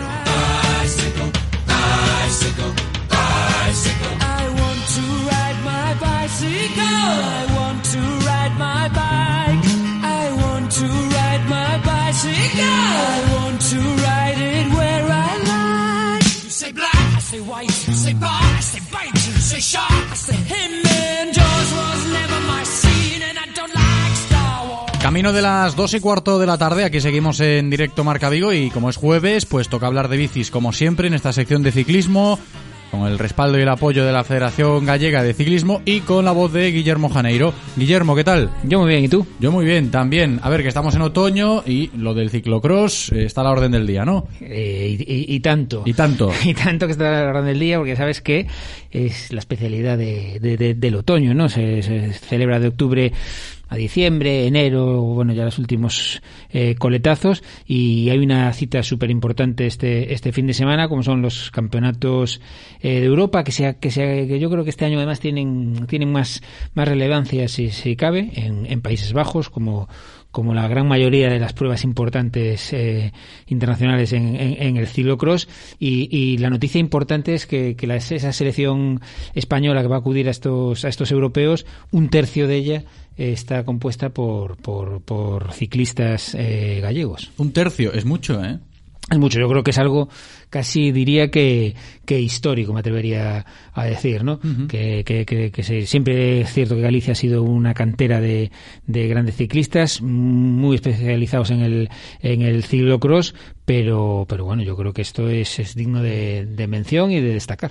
Yo creo que este asunto también nos sirve para potenciar y contextualizar lo que tú decías ahora, ¿no? Y que ya en esta sección, desde hace ya unos cuantos años, venimos comentando siempre. En concreto, cuando hablamos de, ciclocross, sobre todo, lo de la cantera y cómo se presta aquí nuestro terreno a, sacar corredores de ciclocross. Sí, aparte si nos fijamos en esta convocatoria, que luego la, la- la comentamos con el seleccionador eh, gallego, hay corredores y corredoras juniors, sub-23, eh, élite, o sea, casi todo el abanico, ¿no? Eh, de, de- de- las categorías que se van a, disputar en este Campeonato de Europa.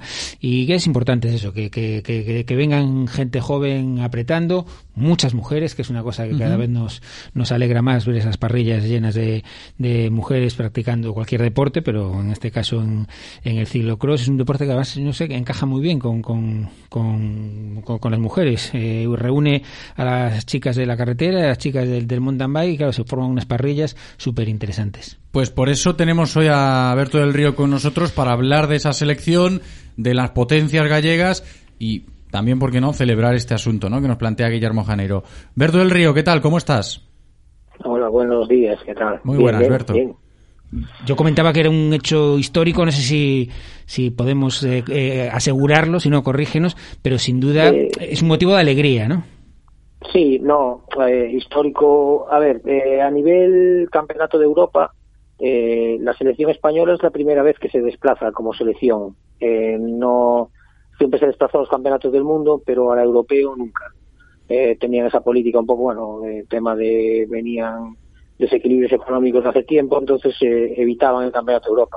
Pero bueno, sí, real- realmente, aunque sea un campeonato del mundo, yo creo que sí que también es un hecho histórico. No tengo el dato, pero bueno, sí que son muchos los chavales, que chavalas que van. Sí, O sea qui- que- qui- quizás yo también decía que este año este campeonato de Europa tiene más, más, más, más importancia, más relevancia, porque el campeonato del mundo este año va a celebrarse, yo creo que por primera vez en la historia fuera de, Europa, ¿no? En, Estados Unidos, y eso hace que, bueno, que, que esta cita, que a lo mejor sí que estaba un poco, mm, bueno, eh, no tenía tanta importancia, pues gane protagonismo, ¿no? Este año.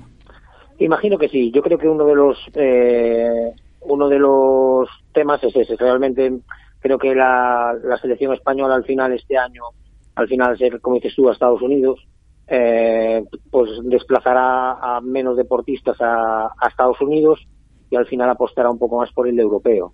Eh, también es cierto que los- el campeonato de Europa antes, hasta hace mucho no tenía mucha relevancia a nivel participación de grande gente, de mucha participación, pero actualmente empieza a tener muchísima muchísimo tirón. ¿eh? Hay tiene una, vi las, las parrillas de salida que tienen de selecciones y está muy muy muy completa.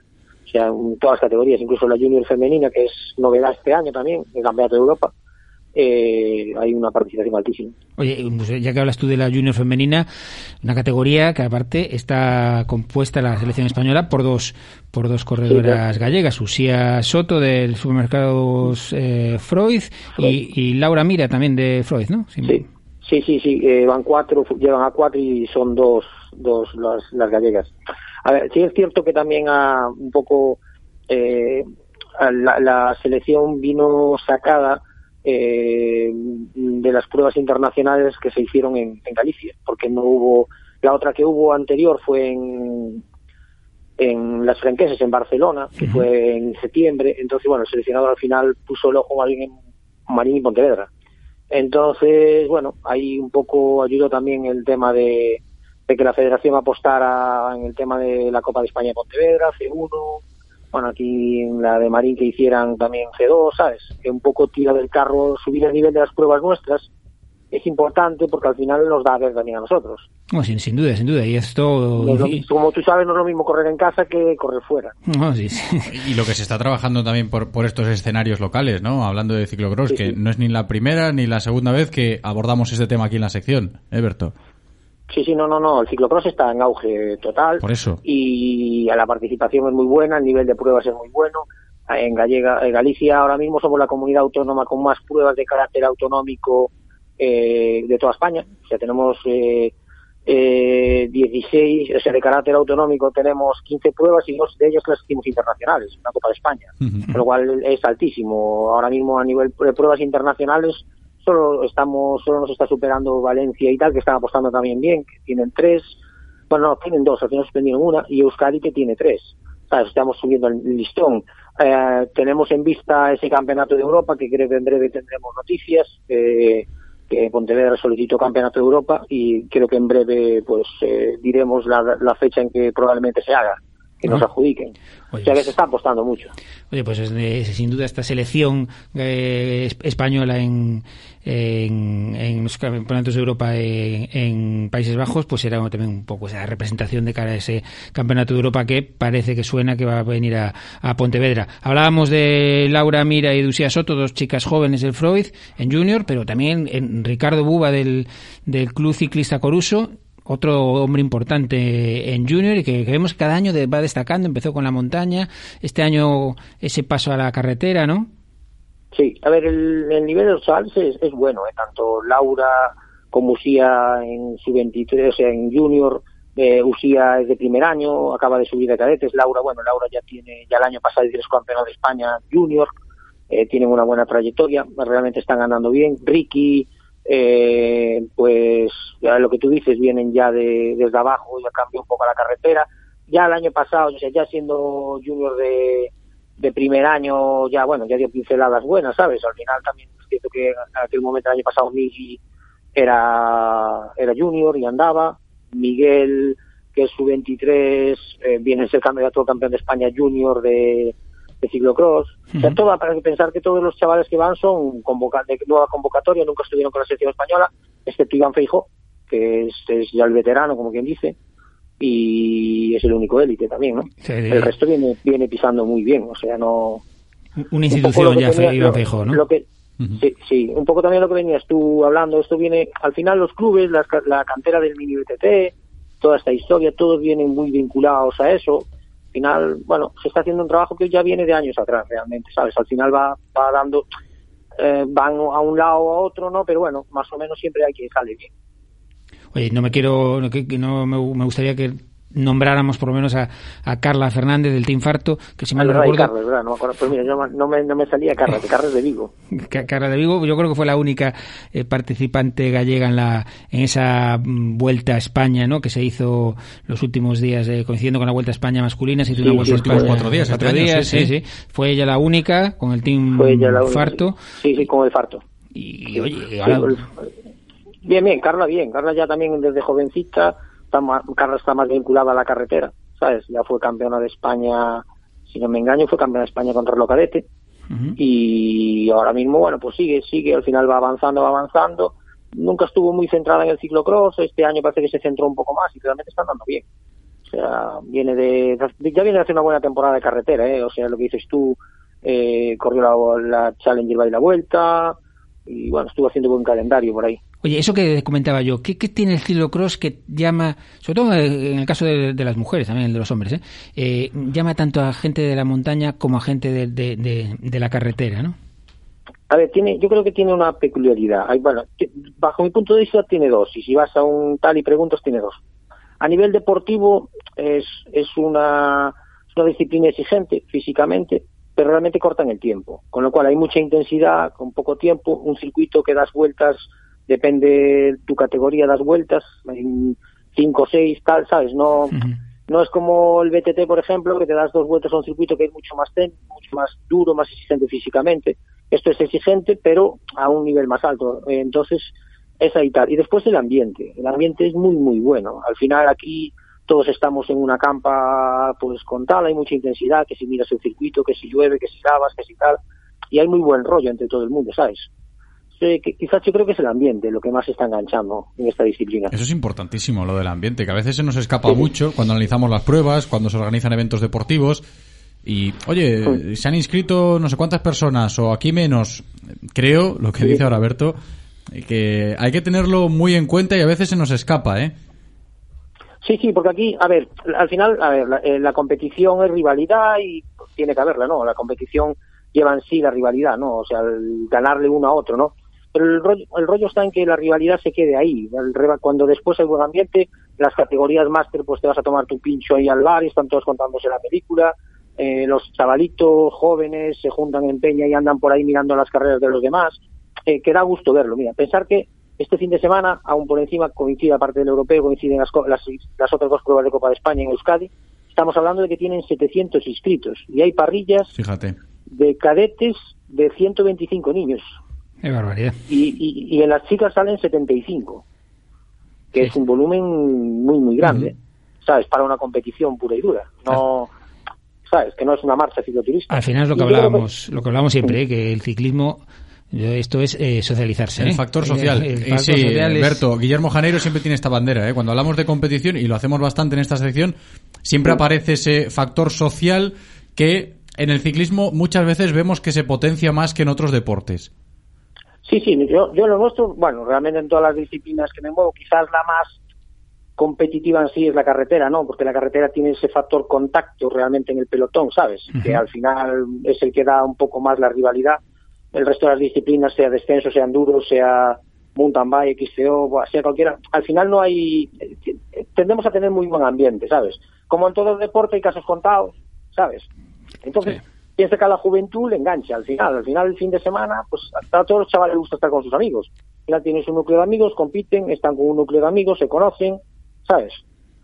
Claro que sí. Esa frase que pues ahora parece que es una moda, pero esa frase que utilizó la Federación Gallega en la prueba de Pontevedra en las camisetas que, que llevaban los, los los controles, ¿no? Que ponía o, o ciclocross non é moda, sino que é tradición, ¿no?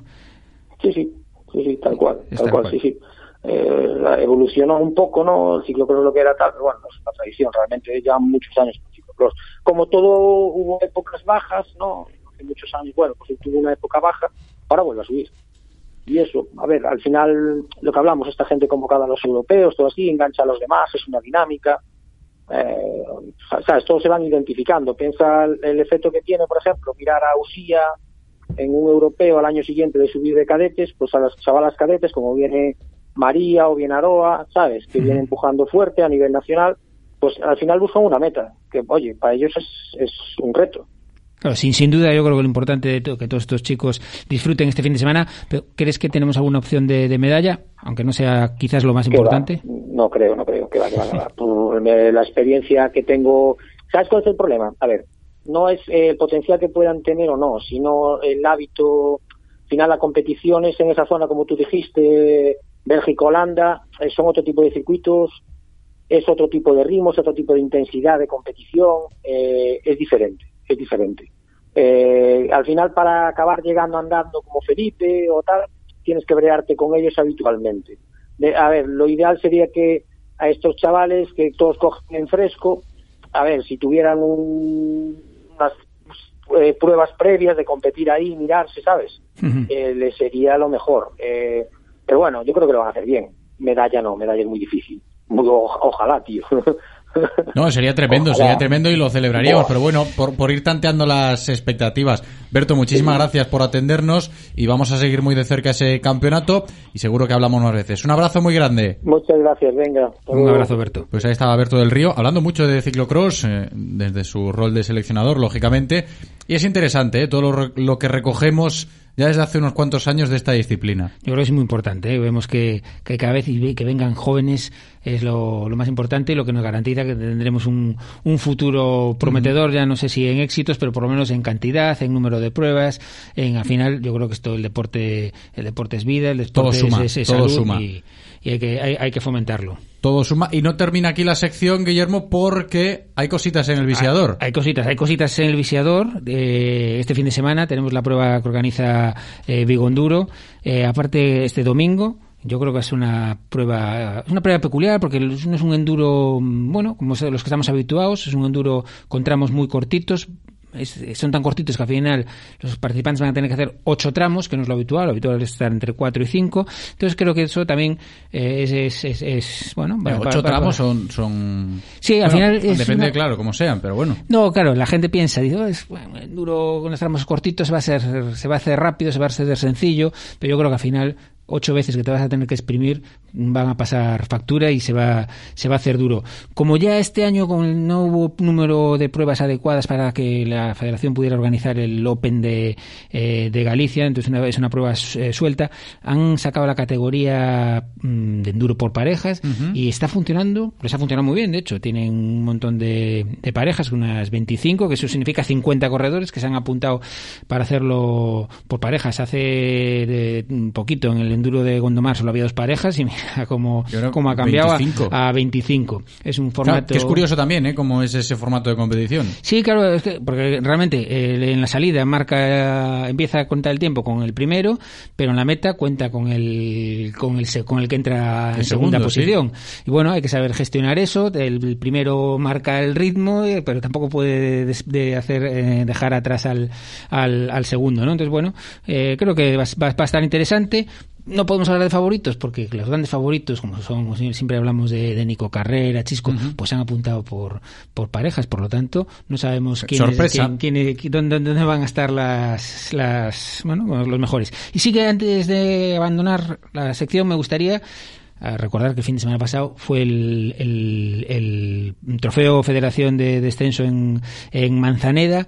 Tuvieron un fin de semana horrible de tiempo, la prueba era el domingo, tuvieron que aplazarla para lunes, al final la, la aplazaron, creo que Manzaneda ha hecho un gran trabajo tanto en esta organización como, como en la puesta a punto de, del Bike Park. Eh, creo que lo más destacado es que, que- que- que hay descenso para rato, un montón de, de- de inscritos. Y luego, bueno, pues que si ganó Marco Veiga o, o no, que ganó Marco Veiga y ganó, eh, no me acuerdo el nombre de la chica que ganó, se apellida Menéndez, porque aparte es la hija de una histórica Coba- de Covadonga, y, pero no me acuerdo de, del, del- del nombre de, de ella. Pero bueno, lo importante, se celebró, hubo, hubo, hubo ambiente y que el descenso no está muerto. Pues todo esto lo recogemos, como siempre, en la sección de ciclismo, lo que nos cuenta nuestro compañero Guillermo Janeiro, aquí los jueves. Guillermo, gracias, un abrazo grande. Un abrazo a vosotros.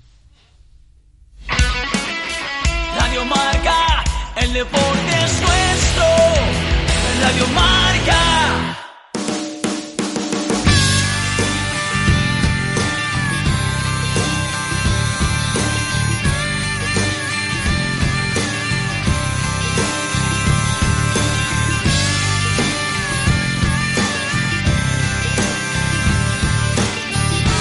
Directo Marca Vigo.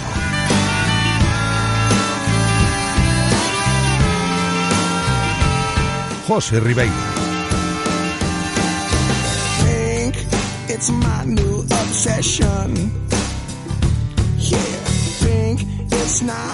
Continuamos en directo Marca Vigo con más temas que abordar, más cosas que comentar y más protagonistas que recibir. Volvemos al fútbol porque quiero hablar hoy del Corucho y conocer la situación que están atravesando. A nivel de resultados no está siendo buena. Estos primeros compases en el Corucho se están viviendo, digámoslo así, con idas y venidas, ¿no? Momentos de celebración, pero también momentos de resignación. Y vienen de perder el fin de pasado el derby ante el Pontevedra en Pasarón. Este fin de partido también complicado ante el Compos en casa. en Pontareas. Lo de las obras del Campo de Bao sigue en su curso, que por cierto me han dicho que el césped está bien amarrado, que está creciendo bien, que ya se ve color verde en la moqueta del nuevo campo Dobao, pero vamos a tener que seguir esperando, ¿eh? vamos a esperar un poco más a que sigan pasando las semanas y el Corucho pues pueda celebrar que vuelve ¿no? a jugar sus partidos como local en el campo Dobao. Mientras tanto en Pontareas cuando toca ejercer de local y lo de este fin de es exigente porque viene el Compos, está bien el Compos en esta segunda federación y no está bien el Corucho porque está en puestos de descenso. A ver cómo están los ánimos, a ver cómo está ese vestuario. Saludo ya a su capitán, capitán del Corucho, Antón de Vicente. ¿Qué tal? ¿Cómo estás? Hola, buenas tardes. Muy buenas. Bienvenido. ¿Cómo estamos? Pues bien, preparados para, para afrontar el partido del fin de semana y como tú bien dices, pues evidentemente en una mala situación porque llevamos ocho puntos de, de 27 posibles y eso nos hace estar eh, metidos abajo en los puestos de, de descenso y con una sensación pues un tanto agridulce. Lo único bueno, Antón, en este caso, analizando los números y los resultados, podemos decir que es que la parte baja de la clasificación en esta segunda federación está muy apretada, ¿no? A, a nivel de puntos.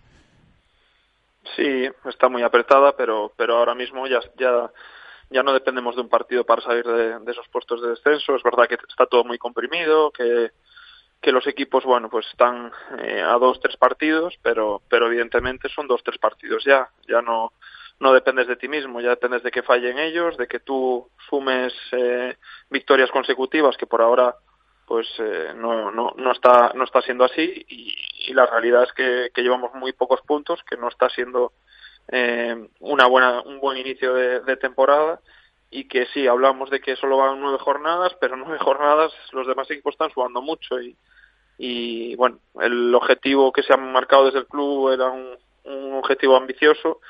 Yo creo que hay que empezar a verse un poco el ombligo y, y pensar en que en que hay que sumar eh, partido de partido en partido y, a partir de ahí cuando nos veamos en una situación un poco mejor pues pensar en otras cosas. Claro, es que esto se tiene que hablar, ¿no? Bueno, no lo sé, Antón, pero llegado a este punto de la temporada y viendo la clasificación en Segunda Federación, el Corusio está ahí abajo, lamentablemente, pero es que hace unos meses hablábamos de que eh, dentro de este contexto de la nueva categoría en Segunda Federación, el año pasado estábamos en Segunda B, eh, no se pudo meter al equipo en Primera Federación, se empezaba este año en Segunda Federación con ese discurso, ¿no? Es decir, bueno, vamos a estar arriba, objetivo ascender a, a, Primera Federación y a partir de ahí construir. Y ahora nos vemos en puestos de descenso en esta Segunda Federación y por eso digo que igual se tiene que abordar esto o lo estáis abordando estas semanas dentro del vestuario. No sé si se me escapa o no, o es un tema un poquito tabú todavía, pero ¿tú cómo lo ves?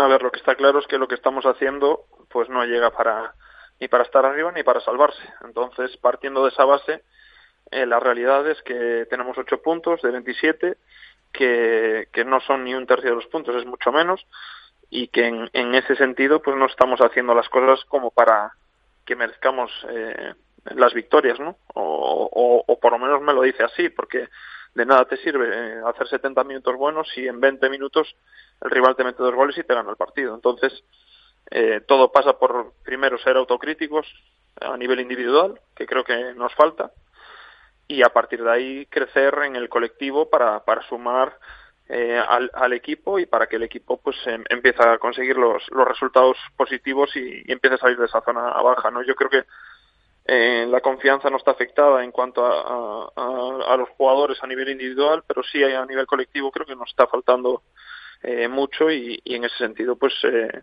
hace falta ganar ya dar un paso un paso al frente y, que sea este fin de semana contra un rival que, que viene en una dinámica muy buena y, y, a partir de ahí pues crecer como equipo. ¿Y tú crees, Anton, que se ha subestimado un poco la categoría? Porque igual a muchos le está sorprendiendo esta segunda federación y cómo están rindiendo muchos de los equipos, ¿eh? Yo no creo que sea tanto subestimar la categoría como sí creer que teníamos pues a lo mejor eh, más equipo del, del que tenemos eh, por números ahora mismo, ¿no? Porque yo creo que todos pensamos que tenemos muy buen equipo, pero los buenos equipos ganan partidos, ¿no? Y nosotros no, no lo estamos haciendo. Entonces, partiendo de esa base, creo que ahora mismo somos los terceros eh, los terceros peores y, y los demás son mejores que nosotros. No, no hay más. El fútbol es eh, colectivo, eh, los números están ahí, llevamos seis goles a favor, nueve en contra. En cuanto a números defensivos, pues parece que no estamos tan mal, pero los números ofensivos son muy malos y, y yo creo que es eh, no, no es culpa solo de los delanteros, es culpa de todo el equipo, ¿no? Y, y, yo creo que ahí pues es donde nos falta hacer un poco de autocrítica y, y saber que no somos tan buenos y que, que a lo mejor hay que, que, pensar primero en ganar los partidos y salir de esa, de esa, posición en la que estamos ahora. ¿Será que también echamos un poco de menos el campo Dobao? Hombre, eso por supuesto, eso eh, que no una excusa porque los rivales también tienen que venir a jugar a Pontareas y, y el y el estado del terreno de juego pues jugando dos partidos eh, jugándose dos partidos cada fin de semana pues no está en buen estado y, y poco se puede hacer ahí pero evidentemente nosotros en, en nos sentimos muy bien y, y ojalá pues eh, esa esa fase llegue pronta llegue, pronto porque porque necesitamos de sentirnos de, de, poder entrenar algún día en el, en el terreno de juego que vamos a jugar de poder sentirnos en casa como como nos sentimos en Oago y bueno, eh, es algo que sabemos que va a llegar en enero y que hasta enero pues hay que sumar el mayor número de puntos posibles. Esperemos que sí, ¿no? Y que salga pronto de esta mala racha el Corucho. Antón de Vicente, gracias por atendernos, como siempre, Antón, un abrazo. Un abrazo, gracias a vosotros.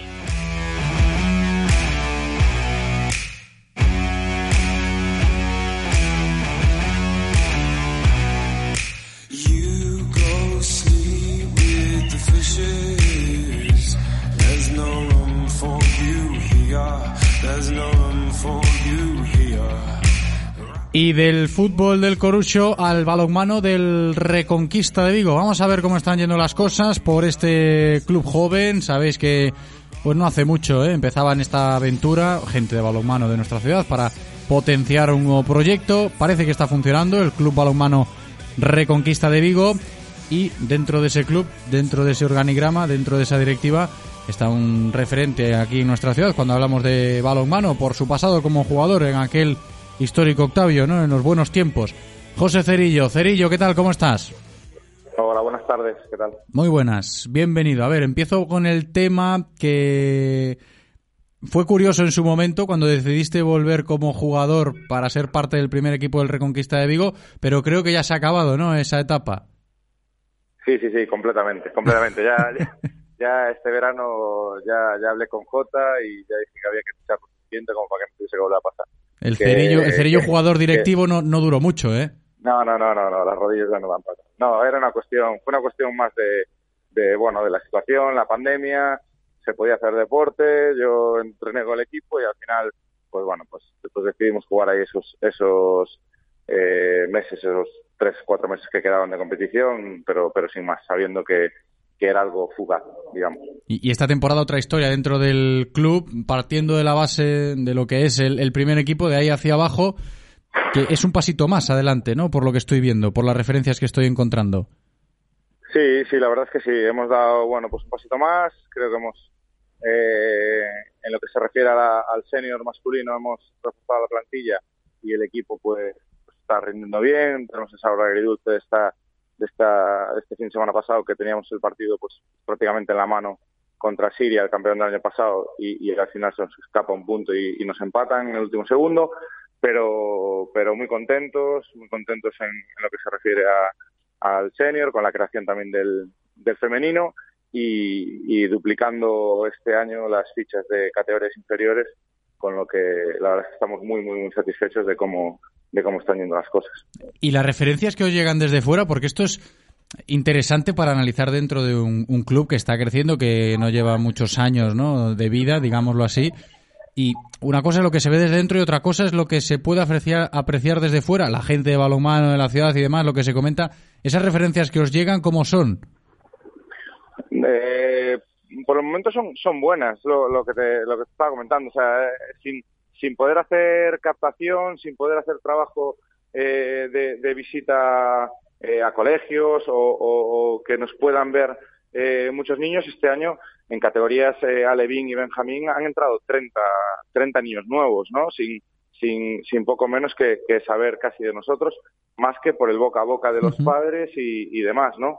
El otro día hemos, hemos adquirido una, un local al lado del pabellón, en un local aquí cercano, donde, donde pues hemos creado una sede social del club, donde, donde la gente da como referencia y vino el presidente de la, de la federación, Bruno, a, pues a esta inauguración y nos comentaba que, que él personalmente, por ejemplo, estaba muy contento con nosotros porque, porque la verdad es que no damos ningún, ningún tipo de problema, no, eh, cada vez que era por alguna cuestión de la que se hablaba de Reconquista era algo positivo, o sea que, que bueno, que la verdad es que, que, estamos, estamos muy contentos de cómo están las cosas.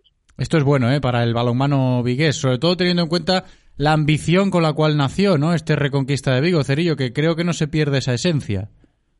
No, no, no, yo creo que, que bueno, que un poco eh, lo vamos demostrando, ¿no? Que, que, que, que esa ambición la hay, que, que ese intentar hacer bien las cosas, pues, pues está ahí, que, que cada año estamos dando un pasito más, pero, pero damos un pasito más si, si entendemos o creemos que podemos darlo. Si no nos vemos capacitados para darlo o no es el momento de darlo, pues, pues seguramente no lo daremos y nos mantendremos en lo que, en lo que podamos, en donde podamos llegar.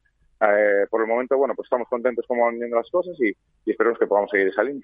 Esperemos que sí. Sinceramente, Cerillo, antes de despedirnos, ¿cómo ves tú ahora mismo el panorama del balonmano vigués?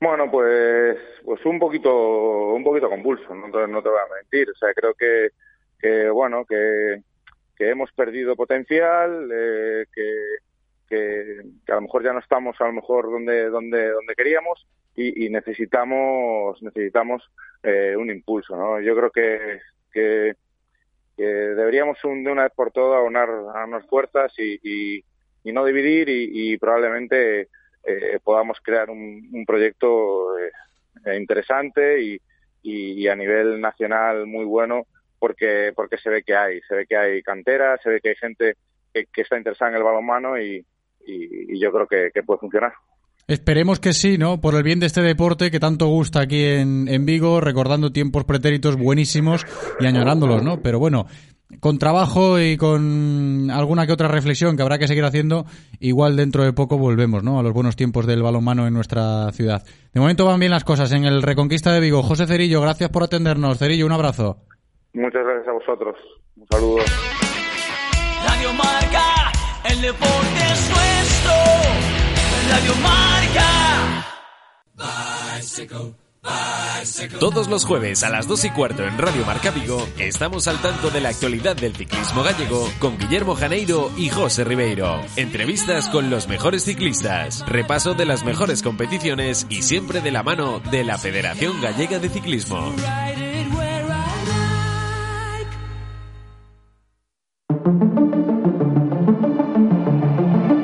Descubre el Lexus UX híbrido autorrecargable por 29.900 euros.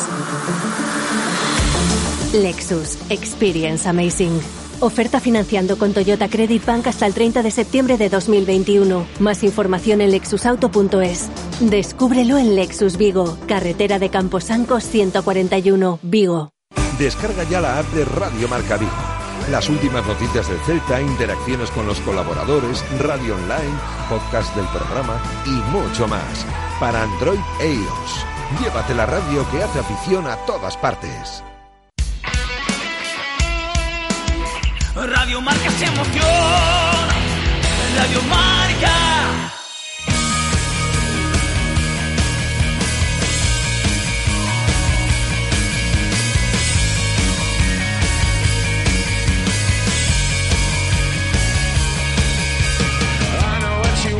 Bien, pues continuamos en directo Marca Vigo y me voy a ir hasta Limens porque por allí ahora mismo está uno de nuestros deportistas. Hablamos de windsurf, hablamos de Tomás Vieito que viene de disputar el europeo de foil en Marsella y claro, hay que conocer un poco las sensaciones, cómo le fue, que nos cuente, cómo está la agenda.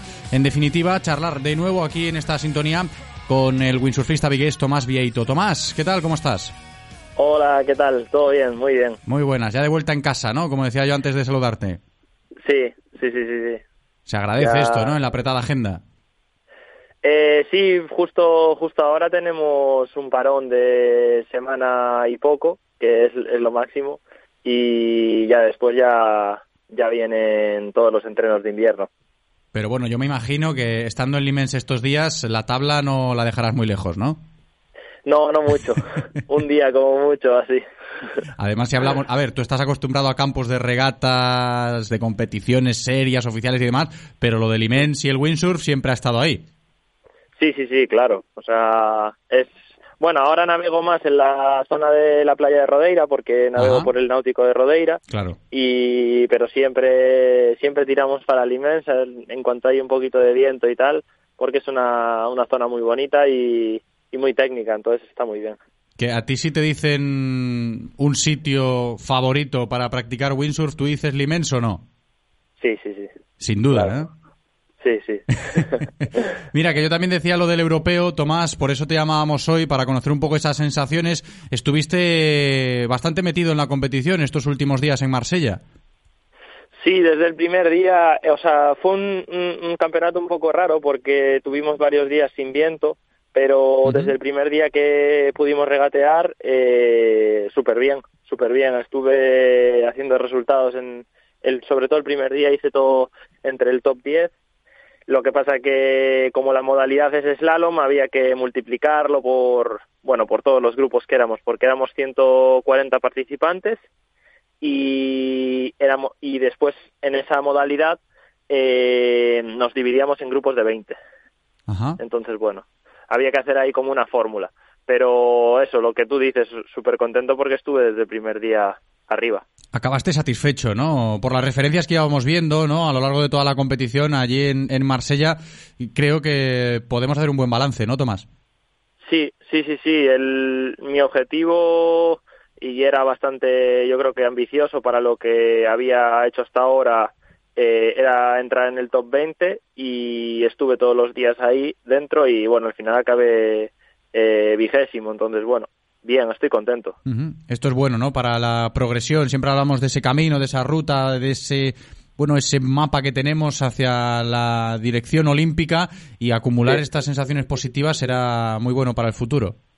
Sí, desde luego. Y aparte también para la federación, al, ahora mismo eh, soy el más, de- entre los chicos soy el más fuerte y para la federación era muy importante también eh, meter eh, una, o sea, hacer una buena plaza dentro de, de la clasificación por países. Y creo que dejé, bueno, creo no, eh, dejé a España novena, pero hay que descartar a Francia porque el país que va a las Olimpiadas ya está clasificado. Entonces, Siempre, sí. El- en la primera cita que tengamos para clasificar al país entran 12, 12 países. Entonces estoy con, estoy ahí, pero, pero bueno, hay que seguir subiendo. Hay que seguir, pero bueno, esto es positivo, ¿eh? Lo que estamos escuchando en palabras de Tomás Vieito hacia esa próxima cita olímpica, todavía quedan años, pero está en el horizonte París 2024. Además, hablando de windsurf, que también nos va a motivar, ¿no? Que, veamos a uno de los nuestros, ojalá, a más gente del deporte de Vigo en, en citas olímpicas. Pero fíjate, Tomás, que hablamos de este europeo que acaba de concluir de la modalidad de, de foil. Tú fuiste campeón de España el año pasado, ¿no? De esta disciplina. Sí, o sea, llevo desde que se han hecho en esta disciplina Claro que la dominas. pruebas, sí, pruebas nacionales las he ganado todas. Pero, pero bueno, no quiere decir nada si, si después en, en la cita que, que te tienes que clasificar para ir a las Olimpiadas, porque solo va uno, eh, no lo haces. Entonces, bueno, hay que tengo que seguir por esta línea desde luego, pero pero bueno, no no no está todo vendido, digamos. Aquí en la radio es difícil de explicar de nuevo porque siempre paramos a, a reflexionar sobre mm, cómo describir lo que es el foil dentro del windsurf, esta disciplina que tú te has adaptado muy bien a ella. Eh, sí, eh, pues eh, la gran diferencia con lo que había antes es eh, que, que volamos, o sea, eh, es un vuelo que tienes que mantener la altura de la tabla a, digamos, pues medio metro de altura con el agua y si hay ola, eh, más aún tienes que mantener esa altura y no no pasarte de alto ni de bajo, porque cuando cuando tocas un poquito de aire y no agua, eh, te pegas un, una buena, un buen golpe. Por eso llevamos casco, chaleco de impacto. Y, bueno, se vuelve un pelín más, más peligrosa la clase, pero súper, súper vistosa y, y para nosotros mucha más adrenalina. Sí, es que precisamente te lo comentaba para volver aquí a, a- a explicar lo que es la disciplina del foil dentro del windsurf ahora en el mundo de, de estas competiciones, porque las imágenes son diferentes a las de antaño, ¿no? El tema de verte ahora eh, con casco, con un chaleco un poquito más mm, robusto, que te protege Sí. más, es precisamente por eso, ¿no? Sí, porque el tema del foil es el, es el digamos, es un avión de, de agua que llevamos debajo de la tabla y claro, hacemos hay muchos cruces, somos 140 regatistas, ¿no? Entonces, en cada cruce si alguno duda o bueno, como en la Fórmula 1, en un adelantamiento, lo que sea, que te tocas y tal, eh, te puedes te puedes cortar, entonces te puedes cortar o te puedes llevar un, un buen golpe. Claro. De hecho, yo simplemente eh, yendo solo entrenando un día, eh, me caí delante de la tabla y me atropelló. Entonces, Tu bueno, propia tabla. Sí, sí, sí, sí. Claro. Sí, porque eso sigue eso sigue volando un buen rato si si lo dejas solo. Entonces, eh, bueno, hay que hay que ir con cuidado y y sobre todo siempre con casco y chaleco de impacto. Y hay que tener esa confianza, ¿eh? que parece que tú tienes últimamente cada vez que sales a competir, Tomás, que nos alegra mucho que te vaya bien y nosotros te seguimos la pista, ya lo sabes. Ahora no te robo más tiempo, que seguro que te vas para el agua allí en Limens a seguir entrenando. Un abrazo, Tomás. Muchas gracias, un abrazo.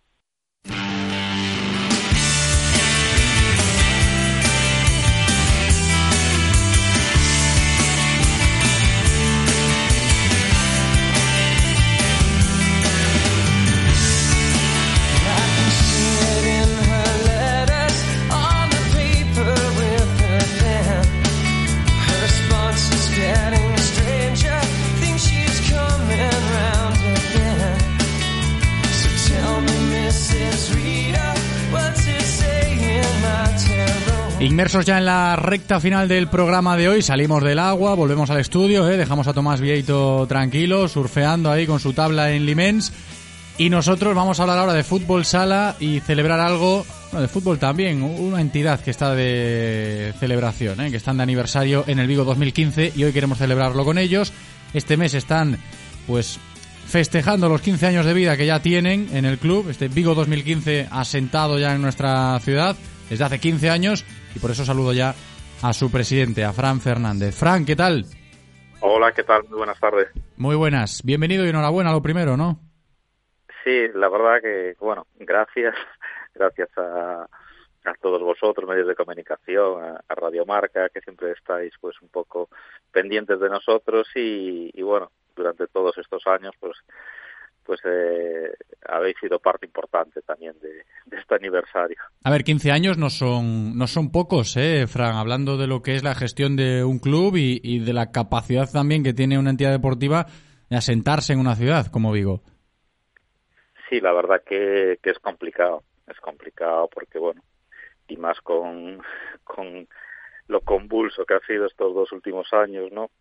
Pues el, el llevar a cabo pues toda, toda una trayectoria deportiva de, de 15 años y, bueno, en nuestro caso, en no solo en una modalidad, sino en dos modalidades como fútbol y fútbol sala, eh, ha sido, pues, pues, y ha sido y sigue siendo complicado, ¿no? Pero bueno, con, con ganas seguimos a pesar de los de los 15 años. Sí, no queda otra, no queda otra, seguir creciendo. Y, y, en la actualidad, este mes en concreto, claro, de celebración, porque se cumplen 15 años del club, del Vigo 2015. Pero, ¿el presente cuál es? ¿Cómo es exactamente ahora el escenario, Fran?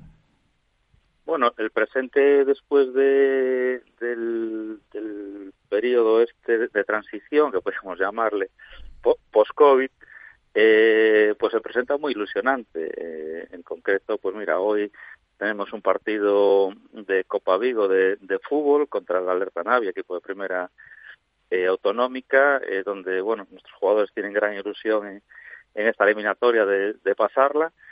En, fútbol sala, pues el, el equipo senior de tercera, pues este fin de semana eh, se desplaza a Lugo contra el primer clasificado. Eh, vamos primero y segundo, los dos equipos invictos.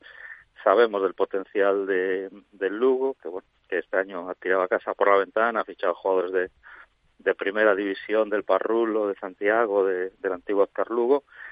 Pero bueno, vamos con toda la ilusión de, del mundo. El juvenil, pues también va eh, primer clasificado en, en la Liga Gallega y el resto de equipos de base, pues bueno, eh, empezando unos mejor, otros peor, pero bueno, un poco basando en la formación que es nuestro book insignia.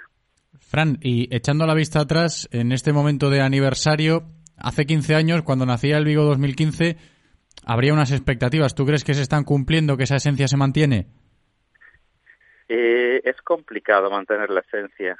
Eh, intentamos que, que no se pierda, pero bueno, mmm, empezamos solo con un equipo y poco a poco hemos ido creciendo hasta los 18 equipos que tenemos actualmente, más escuelas. Son muchos, ¿eh? es que son muchos.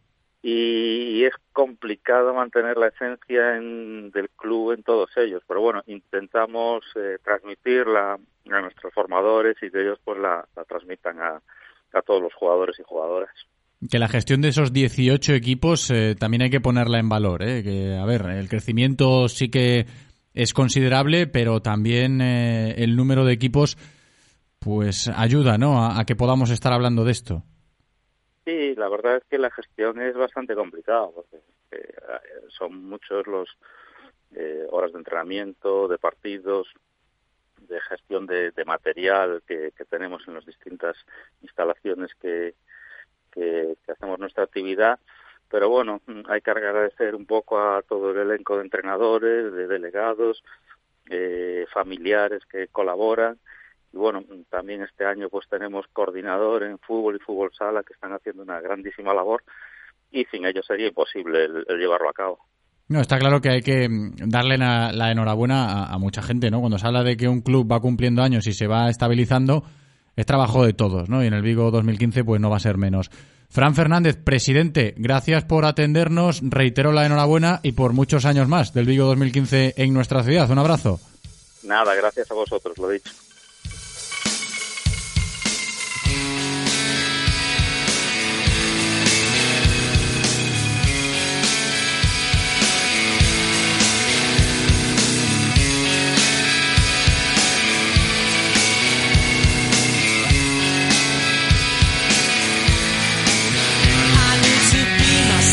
Queda un minuto para que el reloj marque las 3 en punto de la tarde de este jueves 4 de noviembre. Se termina directo Marca Vigo. Nosotros nos despedimos. No sin antes darle las gracias a Andrés por cumplir como siempre en la técnica. Y a vosotros también gracias, por supuestísimo, por estar al otro lado escuchándonos. Yo me despido hasta la noche porque voy a ponerle voz al partido entre el Olympique de Marsella y la Lazio en el marcador europeo con Felipe del Campo y con Pablo Parra. Así que me escucharéis por la noche. La radio sigue en Radio Marca. Chao.